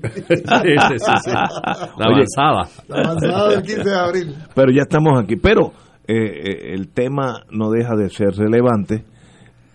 Que el terremoto vino, no fue gran cosa. En, en Haití hace unos 11 años hubo uno que mató 221 mil personas contadas, 221 mil personas en Puerto Príncipe mayormente.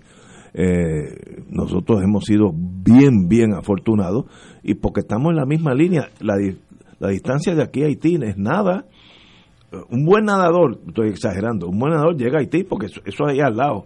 Y ahí hubo uno que mató, número, me acuerdo, números oficiales, 221 mil personas. Yo viví un tiempito en mi vida en Haití y el hotel, el hotel donde, yo me quedaba, que era el más moderno, colapsó, todos los pisos cayeron uno encima de otro, se hizo como una tortilla y quedó, el, el piso 6 quedó en el piso 1. Así que el que estaba allí, turista o no, pues murió. Una calámide, eh, una catástrofe mayúscula. Nosotros tuvimos una pequeña dosis de eso, pero la reacción ha sido, bueno, el mejor caso, porque todo en la vida tiene algo visual, es el, el, eh, este almacén secreto. Que eso simboliza ineptitud plus, y no estoy hablando nada ilegal ni nada de, de vender eso, no, no, es ineptitud que es tal vez hasta peor. Yo prefiero bregar con Vito Genovese a un- una persona inepta. Vito Genovese, si uno llega a unos acuerdos, pues él sabe lo que está haciendo. Pero si eres inepto, no hay salvación. Ahora, Ignacio, un dato interesante. ¿Qué hacemos ahora? Es que los rescatistas que fueron a Haití, de los Sí. grupos más completos, mejores orientados, más eficientes y que recibieron el aprecio de todo el mundo fueron los puertorriqueños. No sabía eso. Ese mismo grupo de apoyo estaba aquí y son parte de la respuesta a, a las catástrofes que pueden haber en Puerto Rico. No fueron convocados. Pero Pero tú entonces, hablas- tú pero entonces ¿qué, qué, desesperación. Eso es peor para mí. Que verdad, Yo me tengo que ir para No, casa. para que- para que te vayas para tu casa. Pero estamos, estamos aquí haciendo una reflexión retrospectiva ¿no? Del pasado reciente. ¿Qué vamos a hacer? Ahora, la naturaleza de la sismicidad es que no hay temporada de sismo, tiembla de noche, tiembla de día, en invierno, en verano, en primavera, en otoño. En el caso de la ubicación geológica de Puerto Rico, tiembla en el norte, en el sur, en el este, en el oeste y en la tierra. Y ha temblado y va a seguir temblando. En ese sentido, primero que todo, conocer la naturaleza del proceso y, y como lo hacemos con los huracanes, emocionalmente, porque aquí el gran desastre ha sido emocional. Sí, sí. Emocionante. Pero para ser proactivos y afirmativos, porque no es para estar flagelándonos toda la vida que, que vamos a estar, no. A partir de ahora, tanto al gobierno como al pueblo y sus instituciones se le ofrece, dada la experiencia, dada la suerte de que, como tú explicas, no fue Haití, a pesar de que, oigan, el movimiento sísmico del 6.4 fue más intenso que el de Managua del 72, que fue 6.2, aquel donde Roberto Clemente Sí, fue con que murió pues, miles de personas. Y murieron 20 mil personas y fue menos intenso porque las características generales fueron distintas. ¿Qué quiero decir? A partir de este instante se nos ofrece a nosotros la oportunidad de hacer las cosas mejor hechas. de elevar a la conciencia, de forjar eso que llaman cultura sísmica, ¿ah? empezando por las instituciones de gobierno y terminando por cada ciudadano. O sea, ¿es que acaso vamos a desperdiciar esta extraordinaria oportunidad para crecer? Eso es un gran reto y este debate que estamos teniendo acá, sin duda que contribuye a ese tipo de inquietud, ¿no? Oye, yo creo que hay que hay que crecer, ¿verdad? Y en, en otra serie de dimensiones también, porque esto ha sido como la corona en todo un proceso. Yo, yo estoy en la calle y la- hay un convencimiento generalizado de que el gobierno es incapaz de hacer la tarea más sencilla. Es una cosa, es una, una cosa, yo, yo tengo 60 años y yo he vivido, ¿verdad? Momentos donde uno decía, eh, tal cosa no funciona, tal cosa no funciona. Pero allá afuera la gente entiende que el gobierno de Puerto Rico Nada no sirve ni para pagar una fogata de los Boy Scouts. Este, eh, y, y entonces lo de los sismos, pues fue, pues fue pues, pues, el, el sherry en la, en, en la bebida. Este, Pero, y es algo que, que, que es un reto grande para la próxima para el que venga, el que venga detrás. Porque tú gobernar sin la confianza del pueblo Es bien- más difícil. es más difícil. Te digo, aquí la gente entiende que el país, el gobierno no es capaz de, de proveer ener- en- energía eléctrica de forma continua, de proveer agua de calidad, de, de- de pavimentar las carreteras, de alumbrar las carreteras, de- etcétera, etcétera, La etcétera. seguridad. De la seguridad. Yo, ya el terremoto pasó. El susto no, pero el terremoto pasó. Yo tengo una amiga que quiero mucho, es parte de mi familia extendida, como uno dice, que tiene un hijo eh, en, en Villa Palmera, Barrio Obrero, y me dijo este sábado que las escuelas allí están cerradas porque hay que inspeccionarlas por los terremotos y llevan casi dos meses. Entonces, uno se encoleriza. Esos hijos han perdido dos meses. ¿Lo van a reponer? ¿O es que sencillamente pueden pasar tres meses, cuatro meses en Barrio Obrero, donde no pasó nada, nada? ¿Qué, qué clase de ineptitud tenemos en educación donde dice, bueno, hay que seguir para adelante? Vamos, vamos a empezar el lunes que viene. Ah, que hay dos o tres que están precarias, esas no hay, pero las otras, en, en, en, en- San Juan no pasó gran cosa, digo, no pasó nada. Y esas escuelas, me consta porque me lo dijo esta distinguida amiga en mi casa, me lo dijo, "Eh, mi hijo no ha ido a la escuela porque están cerradas hasta nuevo aviso. ¿Y para qué tenemos un secretario de educación? Entonces viene la frustración mía, gracias al Señor que existe coñac. Entonces yo voy- cuando me pasa eso me doy un buen coñac y me tranquilizo, si no me tiro del piso 19 donde vivo, porque es que no, qué, qué frustración, qué puede hacer uno ante esa ineptitud. Es que mira, caemos en lo mismo que decía eh, Muriente. Es la falta de sensibilidad a- a- para esa dirección del Departamento de Educación, es que los estudiantes estén dos y tres meses. Cuatro en, en Barrio Obrero, sin- cuatro escuelas, Sin no estoy coger hablando- clase.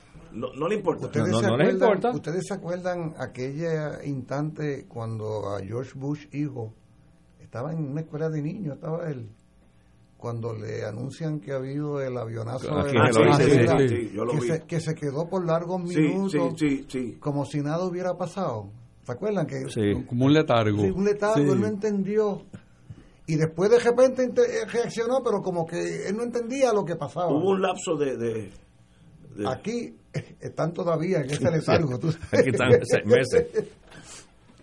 No, eh, Oye, ven acá, te- tengo una noticia. En caliente. ¿Te no, gustó? No, no, no, no. Le han dado un tumbe a Fomento Industrial, 2.6 millones, tras el director de finanzas aprobar el pago a recibir un correo electrónico fraudulento. Alguien, posiblemente en Nepal, hackeó el internet y transfirieron 2.6 a la nada. Esto acaba de suceder. Vamos a una pausa y seguimos en este examen de la ineptitud total. Fuego Cruzado está contigo en todo Puerto Rico. El KPI Institute y Global Consulting Group le invita al seminario KPI Essentials el 20 de febrero en el Hotel Verdanza. Este curso le ayudará a mejorar el rendimiento de su empresa mediante un desarrollo de las técnicas necesarias para medir el desempeño. Aprenderá a establecer los objetivos y metas, seleccionar los KPI adecuados, diseñar la estructura para recopilar los datos y presentar los resultados de una manera efectiva. Esto le permite tomar decisiones informadas y a tiempo. Para más información puede comunicarse al 787-763-2451 o al 787-227-46. En la calle Loíza en Punta Las Marías se encuentra el restaurante Mar del Caribe, con un ambiente acogedor y cómodas facilidades. Nuestro sabroso menú consta de mariscos, comida criolla e internacional. Pruebe nuestro delicioso mofongo de yuca relleno de churrasco. Restaurante Mar del Caribe, la Casa de la Paella, 17.95 por persona. Amplio salón de actividades para su fiesta navideña familiar o corporativa. Ofrecemos vale parking gratis. Restaurante Mar del Caribe, calle Loíza, Punta Las Marías, 787-545-5025. Fuego Cruzado, con los maestros de la discusión política inteligente y acertada, te acompañan ahora cada noche en Oro 92.5 FM. Infórmate de los temas de importancia del país, escuchando al equipo que establece cátedra todos los días sobre el acontecer político en Puerto Rico. Escucha la retransmisión de Fuego Cruzado con Ignacio Rivera y sus panelistas invitados con su discusión política dinámica e incisiva, encendiendo el debate con sus diferentes puntos de vista. La clase comienza a las 10 de la noche en retransmisión diferida de lunes a viernes por Oro 92.5 FM. Recientemente se dio a conocer el mensaje del Papa Francisco referente a la Jornada Mundial de las Comunicaciones Sociales a llevarse a cabo el próximo 24 de mayo, solemnidad de la Ascensión del Señor. El Santo Padre reflexionó sobre la narración e importancia de las historias en la vida de los hombres, destacando que la jornada se desarrollará bajo el tema para que puedas contar y grabar en la memoria. La vida se hace historia como destacó su santidad, necesitamos respirar la verdad de las buenas historias, historias que construyan, no que destruyan. Caminemos con paso firme hacia el éxito de esta jornada el 24 de mayo. Y ahora continúa Fuego Cruzado.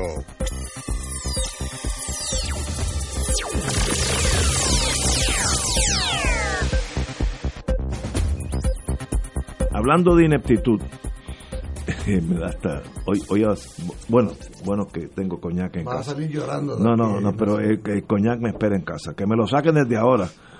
La compañía de fomento industrial de Puerto Rico fue defalcada en la tarde de hoy. Mientras hablábamos nosotros aquí, le tumbaron 2.6 millones tras su director de finanzas aprobar el pago al recibir un correo electrónico fraudulento. Me da, me da cosa. Según informó la policía, Rubén Rivera López recibió un correo electrónico informando sobre un alegado cambio de cuenta para que se emitieran los pagos de remesas. Tras esto, se efectuó un pago eh, de 2.6 millones a la cuenta mencionada, que resultó ser un correo fraudulento en el extranjero. Debe estar en Bolivia. Alguien que está celebrando ahora mismo con champán nuestro. Y esto sucedió ahora, ahora, esta tarde. Eh, usted que fue secretario de Hacienda, dígame cómo esto puede pasar. No, no es que puede pasar, es que pasó. no, que eso mismo me estoy preguntando yo, porque, oye, en el cuatrienio pasado hubo momentos en que la cuenta del secretario de Hacienda tenía 5 o 6 millones de pesos. Ahora no, ahora como no se está pagando la deuda, ahora tiene 8 mil millones. Pero hubo momentos allí, tú sabes que son tener 3 o 4 millones de pesos. Hay gente aquí en Puerto Rico, individuos, que tienen eso en su cuenta de cheque. Entonces, pues, una transferencia de 2 millones y pico de pesos 2.6 no se hace así de fácil. Algún grado de validación tiene que, existir. Pero ¿y cómo, y cómo sucede? ¿Qué, ¿Qué tiene que pasar para que alguien en fomento, la compañía de fomento industrial, apriete un botón y transfiera 2.6 millones a alguien en Bolivia o Bulgaria porque le mandó un email así de sencillo eso, porque yo puedo mandar uno esta noche. si tú me dices, aquí tengo, pues que me transfiera 2.6 a mí también. Esa es el grado de ineptitud de la gente que están en finanzas, en fomento. Porque yo no sé nada de eso, pero la que está en finanzas debe saber Eso algo. añade lo que yo te decía ahorita. La gente oye eso. Y dicen, pues porque el gobierno no sirve ni para hacer un cheque.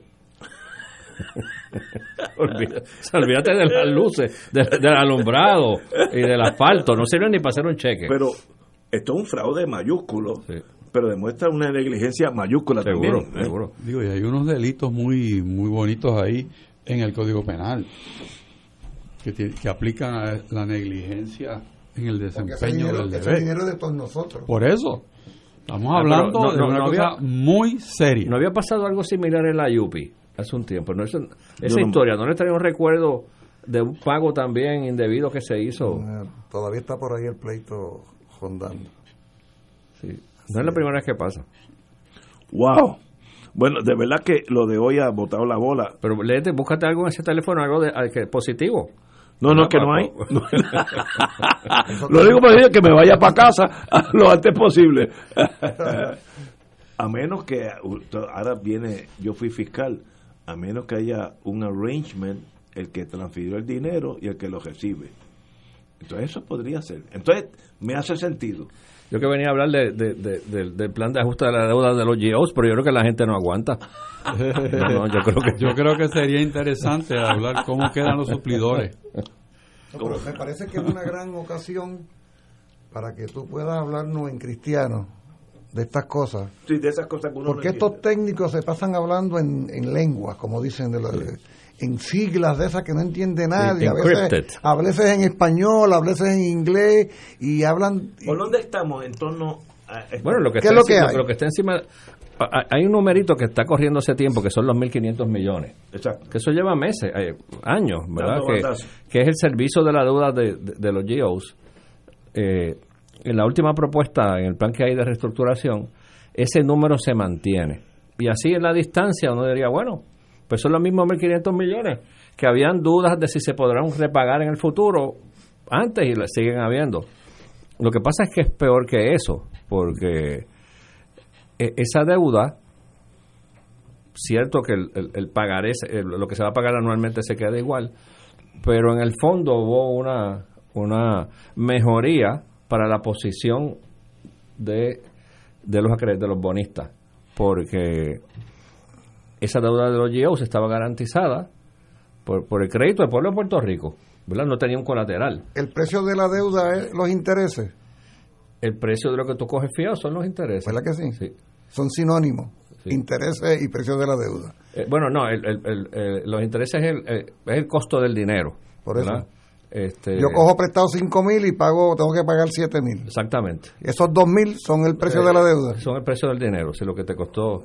En este caso, los acreedores están mejorando su situación a, a- eh, a pesar de que los 1.500 millones se quedan continuos, están mejorando su posición porque la calidad de los bonos que le van a dar es mejor que los GOs, porque van a estar garantizados. Van a, eh, va, se va a hacer una emisión de cofina. Te voy a pagar menos, pero te voy a pagar.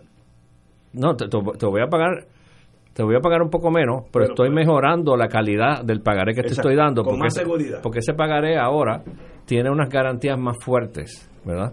Que eso es bueno para ellos y malo para nosotros. Porque en una segunda ronda de quiebra, pues ellos, el, el acreedor se agarra de, ese, de esa garantía, es mucho más fuerte. Entonces, eso parte por los más finos, parte por los servicios Y un esenciales. bono garantizado, ¿qué es lo que garantiza? ¿En qué consiste la garantía esa? Eh, va a ser un instrumento IBU. que va a estar garantizado con el IBU. De, o eh, sea, que yo voy a tener la seguridad de que puedo cambiarlo por plata. No, en el sentido, déjame decirte cómo funcionaba, siempre ok. funcionó Cofina. Cuando tú compras algo, que te cobran el, te cobran el IBU, ese IBU es el único impuesto que no pasa por Hacienda.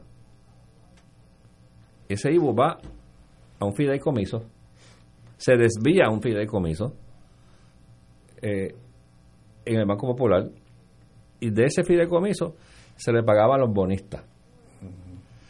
Eso es un nivel de seguridad mucho más alto para el bonista, porque el gobierno no mete la mano. Y el fideicomiso, pues tiene unas instrucciones. Usted va a recibir el dinero de X persona y la instrucción suya es pagársela al bonista. Si el gobierno está en quiebre y le dice, dame esos chavos, usted no se lo puede dar. Y en, en- en- con ese tipo de instrumentos es que se están mejorando esta deuda de, los- de los GIOs. La gran, el gran problema que yo veo con esa deuda es que está basada en unos supuestos de crecimiento económico que son bastante agresivos. Y haciendo aquí un cómputo de servilleta, el presupuesto de, Puerto Rico debe ser como 9 billones de pesos, 9 mil millones. Quítale dos de pensiones, pago de pensiones. Te quedan 7. Quítale uno y medio de deuda, te quedan cinco y medio. Quítale tres y medio, cu- cuatro de seguridad, salud y educación. Te queda uno y medio. Quítale como 600 de la Yupi. Te queda punto nueve. Con punto nueve tú tienes que correr el resto del gobierno. Familia, justicia, hacienda. O sea que, que- es que 2 más 2 da 4, ¿verdad? Y ese es el problema. Que se, eh, esa, el- lo, lo que apoya esa, eh, eh, esa negociación es que, es que la vaca va a dar más leche. Asume que va a Asume que, y entonces no, asume que van a ser más de 9 mil millones. Que van a ser 9 y medio, 10, 10 y un cuarto. Este, lo cual entonces presenta unos grandes retos para la próxima administración. Oye, y uno reconoce que hay gastos excesivos y hay contratos y los 50 de video, los 50 millones, los 50 de COI y uno recoge 2, 350, eh, 400 millones de pesos por ahí en exceso. Pero va a requerir que la próxima administración defina lo que son los servicios esenciales y que entonces se tomen decisiones difíciles. Pero- Este, y- pero y- esa palabra es, es clave. ¿Qué tú quieres decir con difícil en torno a mí? para, yo concretizarlo a, a mi casa. Eh, ¿Qué quiere decir difícil? Que voy a tener, eh, el Estado va a tener menos dinero para correr el Estado. Sí, sí, va a haber menos dinero. No, a Puerto Rico no aguanta un impuesto más. Así que por ese lado no es. Tiene que Pero- ser por el lado de los Pero yo no gastos. entiendo algo. Wow. ¿Cómo sensatamente se asume que va a haber un crecimiento económico a vida cuenta la situación del país? Para poder entonces establecer esa premisa. Es que hay un elemento todavía más espeluznante. O sea, el presupuesto se nutre también de un impuesto a foránea que no está escrito en granito. Sí. Que Ah, también no, eso sería la- que está pegado ahí con, con tape en la Sí, pared. pero- Ese eso- no. Ese sería la de hidrógeno. Si yo Ahí si fuera la de hidrógeno. un presupuesto responsable no contaría con eso. Sí. Pero esos son 2.2. Pues, Entonces mira. el cómputo que yo te hice, en vez de empezando con 9, con 7. punto- con Por eso, pues yo creo que esa es la seis- realidad. 6.8. Esa es la realidad. No, no, no. Es que si se quita el 4% del que con el visto bueno del IRS, aunque es un visto bueno sí, es un 20, tú sigue por ahí hasta que yo te pare. La Pero es que hay guerra la- avisada. ¿Perdón? Hay guerra avisada. No, no, sí, sí, no. Eso- eso tiene no, no, fecha de es- función, Es, es que sea. estoy de acuerdo, pero el golpe al fisco de Puerto Rico sería severo. Sí, no, no, no. Pero entonces- sería devastador. Entonces retomo la pregunta de Ignacia. ¿Qué implica eso de, Para mí, para nosotros. de lo difícil? O sea, ¿qué quiere decir decisiones? Sí, es difícil. Vas a tener que llegar al punto de empezar a, eliminar agencias. Este, Yo me imagino que cual- cual- cualquier administración trataría de dejar para último paso el votar gente. Este, un decaimiento aún mayor de los, de, de los servicios que se le proveen a la ciudadanía, mayor emigración, o sea, un espiral, vas para abajo que te las pelas, o sea, si, si ahora mismo es un espiral eh, hacia abajo, en términos generales de las condiciones de vida en Puerto Rico, sería peor todavía, peor todavía. Wow. A mí me dijo un ingeniero antes de ir a la pausa. Así que yo te diría que te traigan el coñac al parking. No, no, Yo- sí, tú no no, llega allá. Es es no llega allá. Pero, pero, esa respuesta suena, esa respuesta, o sea, no esa respuesta, esa reflexión suena bien fatalista. Sí. Y la pregunta que debe, seguiría es que hay alguna salida que sea mejor. Tú preguntabas ahorita, Ignacio, si había noticias buenas. y tú traes, ¿Hay algún- alguna? tú traes alguna que sea menos mala que todo Sí, esto. no, aquí, oye, lo ideal sería que haya un tranque con la renegociación de esta deuda eh, y yo me parece, y por lo que he hablado con varios abogados que, que expertos en el tema, que, que, se requiere aprobación de la legislatura. Este, pero la Junta tiene esta prisa tan grande de cerrar el capítulo y decir, mira, ya renegociamos la deuda. Ya tú lo oyes hablando de que, mira, vamos a cerrar este capítulo, que por más duro que sea y por más incertidumbres que hayan, salimos de la quiebra y el dinero va a empezar a fluir. Y va a empezar a fluir las inversiones y la gente va a tener dinero. Y eso no pasa así de la noche a la mañana. Eso no. Tú puedes salir de la quiebra en términos técnicos, pero el país sigue siendo estando quebrado. Sea, en términos técnicos La- de que la ya vida- la- la- de que no está bajo la ley. Claro, porque aquí además de haber una quiebra, ha habido un colapso estructural del modelo económico. Seguro, seguro. Sobre todo en el concepto de inversión de capital extranjero. ¿Cómo tú logras reactivar, Ah, sin, esta sin- es la- sin esa- alterar nada, cómo tú logras reactivar la inversión de capital Esa es la- extranjero es que tú pudieras pregunta. retrotraerte a un mejor momento de otra época? Aquí tratando de, de fantasear un poco con la vida. O sea, porque ese es el modelo que ha vivido Puerto Rico en los pasados siete décadas, que es el modelo que colapsó. Sí. Por, eso, por eso es que decimos que la, la, la, la quiebra no es un asunto coyuntural, es estructural. ¿Cómo tú resuelves los problemas estructurales? Pues ahora sabes lo que van a hacer en Guánica para resolver los problemas estructurales.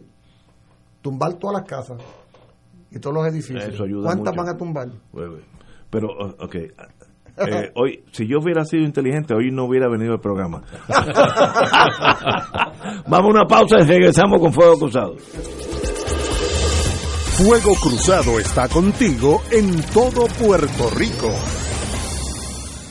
Febrero sabe a Festival de Claridad. Pronto, del 20 al 23 de febrero, en el estacionamiento del Irán Bithorn, dedicado al patriota José Enrique Quique Ayoroa Santaliz. La mejor y más completa feria cultural del país. Música, artesanos, exhibiciones, libros, teatro, cine, deportes, gastronomía, charlas y eventos para niños. Te esperamos en el Festival de Claridad del 20 al 23 de febrero. Auspician Medalla, Palo Viejo, Vodka Sky, Palo Ready, Cooperativa Senogandía, MMM y Radio Paz. Radio Paz te ofrece el mejor motivo para levantarte temprano y disfrutar el comienzo de un nuevo día de lunes a viernes con Enrique Liboy y Radio Paz en la mañana. La dosis perfecta de noticias, deportes y éxitos musicales de todos los tiempos, humor y curiosidades, calendario de actividades y tus peticiones musicales por el 787-300-4982. Conéctate con el 810 AM de lunes a viernes con Enrique Liboy y Radio Paz en la mañana. 2.6 millones de autos en Puerto Rico, algunos de ellos con desperfectos.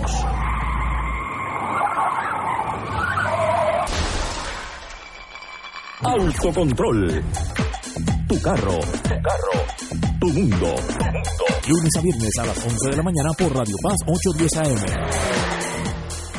Fuego Cruzado, con los maestros de la discusión política inteligente y acertada, te acompañan ahora cada noche en Oro 92.5 FM. Infórmate de los temas de importancia del país, escuchando al equipo que establece cátedra todos los días sobre el acontecer político en Puerto Rico. Escucha la retransmisión de Fuego Cruzado con Ignacio Rivera y sus panelistas invitados con su discusión política dinámica e incisiva, encendiendo el debate con sus diferentes puntos de vista. La clase comienza a las 10 de la noche en retransmisión diferida de lunes a viernes por Oro 92.5 FM. Y ahora continúa Fuego Cruzado. Regresamos, amigos y amigas. Nos quedamos en, con el compañero ex secretario de Hacienda, eh, Juan Zaragoza. Nos quedamos en los problemas que nos se avecinan y yo creo que todos los que estamos aquí sabemos que esa es la realidad. Ahora viene la pregunta, si yo fuera presidente del mundo, que no creo que sea en los próximos años, ¿qué hacemos nosotros? Mira, ¿Qué la primera semana de, la primera semana de enero del año que viene.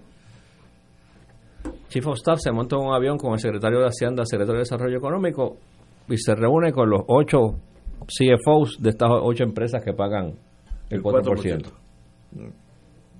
Para estabilizar 4% que equivale a cuánto? 2.200 millones. parte de esos 9 mil que tú decías antes. Parte de esos 9 mil. El, el, por- el- el pedazo más grande. Que como decía Richard, está pegado en la pared Está arriba pared. con un cantito Sí, de eso así. Que no está asegurado, en otras y palabras. decirle, mira, mira, el americano ya nos dio fecha de defunción, esto tenemos que re- reagruparlo.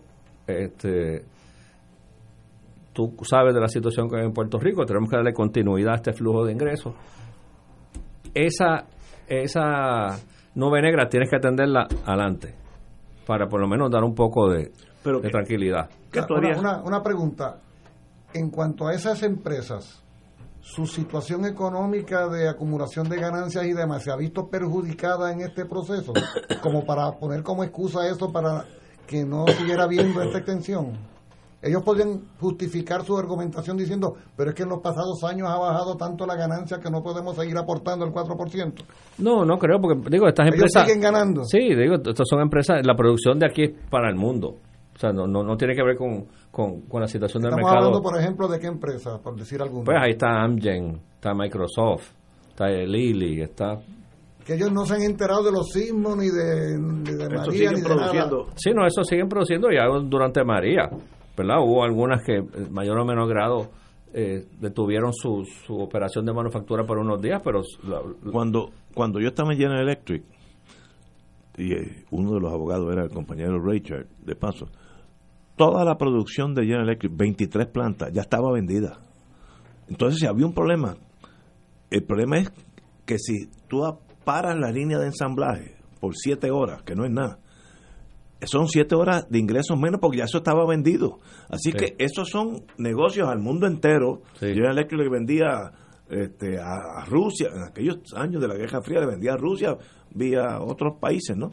Eh, pero esas, esas, esas compañías, ya todo lo que están haciendo ya, ya, ya está vendido, que es un, un ingreso constante. Eh, ¿Eso seguirá así con ese 4% o, a- o IRS está mirando como, No, no, por eso te digo, hay que como el gavilán a los pollitos? y decirle, hay que atender el planteamiento que hace el IARES. Tenemos que reestructurar estos decretos para atender la- el planteamiento de ellos. Y entonces darle estabilidad a ese flujo de ingresos, número uno. Nosotros tenemos otra nube negra, que siempre es la tarjeta de salud, ¿verdad? que son también dos mil y pico de millones, el, el, el, eh, el- el funding, ¿verdad? De, de dónde sale ese dinero. Pero me parece que esa, por lo menos en los próximos dos o tres años, eh, ese dinero debe estar fluyendo. Eh, pues en esas primeras semanas, yo me monto en un avión. Segundo, eh, hay que definir servicios esenciales. Yo pondría, haría una moratoria total en la contratación gubernamental. ¿Ustedes se acuerdan de aquel famoso presupuesto base cero? Sí. Que se, que se escribió allá en Moca y parece que se quedó por allá, porque nunca llegó acá a San Juan. Me dicen que la última vez que lo vieron, lo vieron aguantando una puerta allá en una barra en Moca. Eh, pues yo pondría un presupuesto base cero para contratación gubernamental. No toda la contratación gubernamental es mala. ¿verdad? Tú tienes que contratar la comida de los confinados. Este, hay contratación gubernamental que tiene que continuar.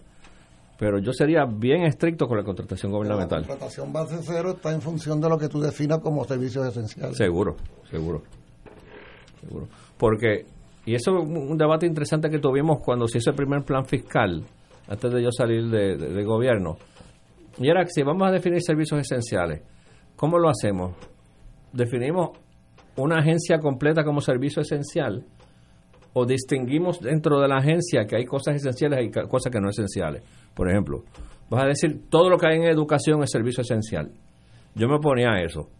Yo sé, tú no puedes decir que todo el Departamento de Educación es servicio esencial, porque yo estoy seguro que allá adentro Está la guanábana. está el guiso corriendo. O sea, hay, de- de- dentro de educación hay cosas esenciales Y, y hay cosas y hay que- cosas que no es esenciales. Pagarle los 10 o 11 millones de dólares que se le pagaron a aquella gente para que hicieran la página de la biblioteca virtual, no sé si te acuerdas. Que era un, era un, un Google de esto eh, con una pantallita. Pues eso no me parece que Eso es, califique. eso es esencialmente fraudulento. Exactamente, exactamente. Pues entonces tienes que tener un enfoque más granular y mirar dentro de la agencia y decir, no se crean que aquí ninguna se va a ir 100% esencial. Aquí vamos a mirar dentro de la agencia. La policía fue- es esencial, pero en la policía hay cosas que se pueden reducir. Exactamente, Sí, sí, y, reducirlo, entiendo. reducirlo hacia lo esencial. Y tercero, le metería mano al, al a, yo creo que esto lo hablábamos fuera del aire, no, no en el aire.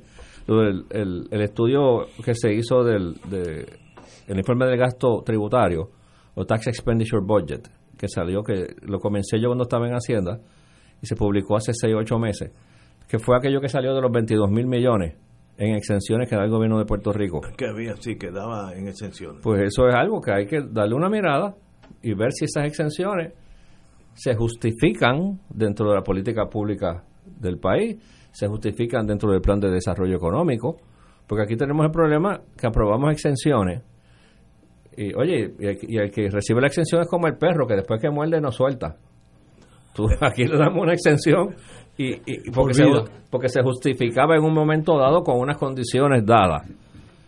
Y 50 años después las condiciones no están y esa persona sigue sigue eso se convierte, como decía Muriente, fuera del aire, en una renta fija. No, te voy a decir. eso es parte de la. Te voy a decir, yo viví ese mundo y con la consejería legal que, que teníamos, que era el compañero Rachel, nunca tuvimos problemas.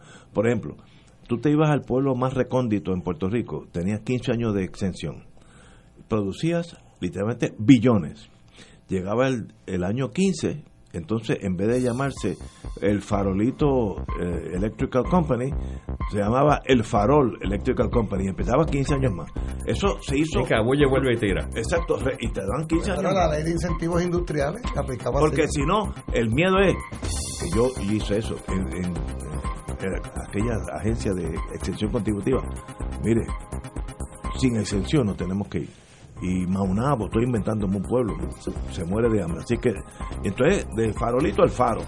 Eso era rutinario, no solamente en mi compañía, en todo. Sí, así era eh, Se tornó, como tú dices, una vez que el perro muerde, para que suelte, es difícil. Ese es el futuro de nosotros que nos espera. Este, necesitamos gente como su señoría, con estas ideas innovadoras, me ha dado dos o tres. Eh, por lo menos tengo esperanza que hay. Por eso es que esta reflexión tiene que pasar por la reflexión mayor de cuál ha sido la historia moderna de la economía de Puerto Rico y en qué medida esa quiebra que anunció en su día Alejandro García Padilla, que terminó traduciéndose en la ley promesa de la Junta de Control Fiscal, son la punta más alta del témpano de una situación de crisis estructural de modelo.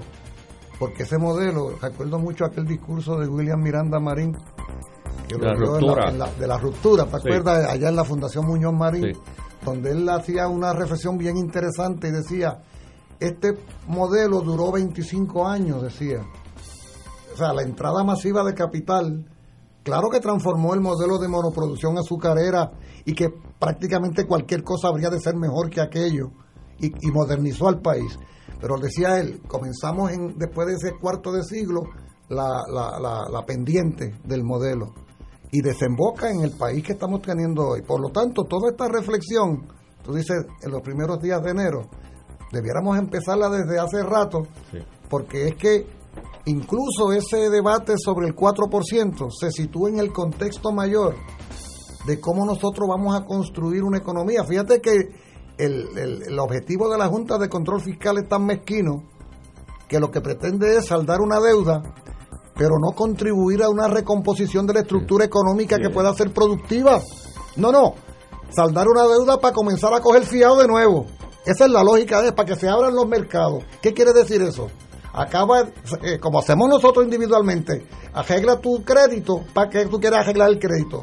Para coger fiado, para endeudarte Pero si no vamos a poder pagar los 1.500 millones, vamos, Por favor. ¿por qué vamos a pagar deuda adicional? Señores, Juan Zaragoza. Ahora que está bueno esto. Un privilegio estar aquí. ¿Se acabó? Sí, señor. Eh, bueno, se acabó el Puerto Rico. Voy directamente a mi coñac. Ahora mismo. Cierra con unas palabras de ánimo. no, es que no hay, es que no hay ninguna. Pero al, al doctor Julio Moriente y a Juan Zaragoza, de verdad que ha sido entretenido y muy aleccionador el programa. Así que los felicito a los dos por estar aquí con nosotros. Muchas gracias, muchas gracias. y, no, se puede perder, no se puede perder la esperanza. No, por favor. Oye, sí, yo necesito eso en dosis. ¿Hay inyecciones de eso, de esperanza? vocación de suicidas no tenemos. Ah, exactamente. compañero, eh, Rachel, como siempre, un, privilegio. para el oeste y noroeste de Puerto Rico, donde este programa se escucha y con mucha atención. Qué bueno. Señores, hasta mañana, amigos.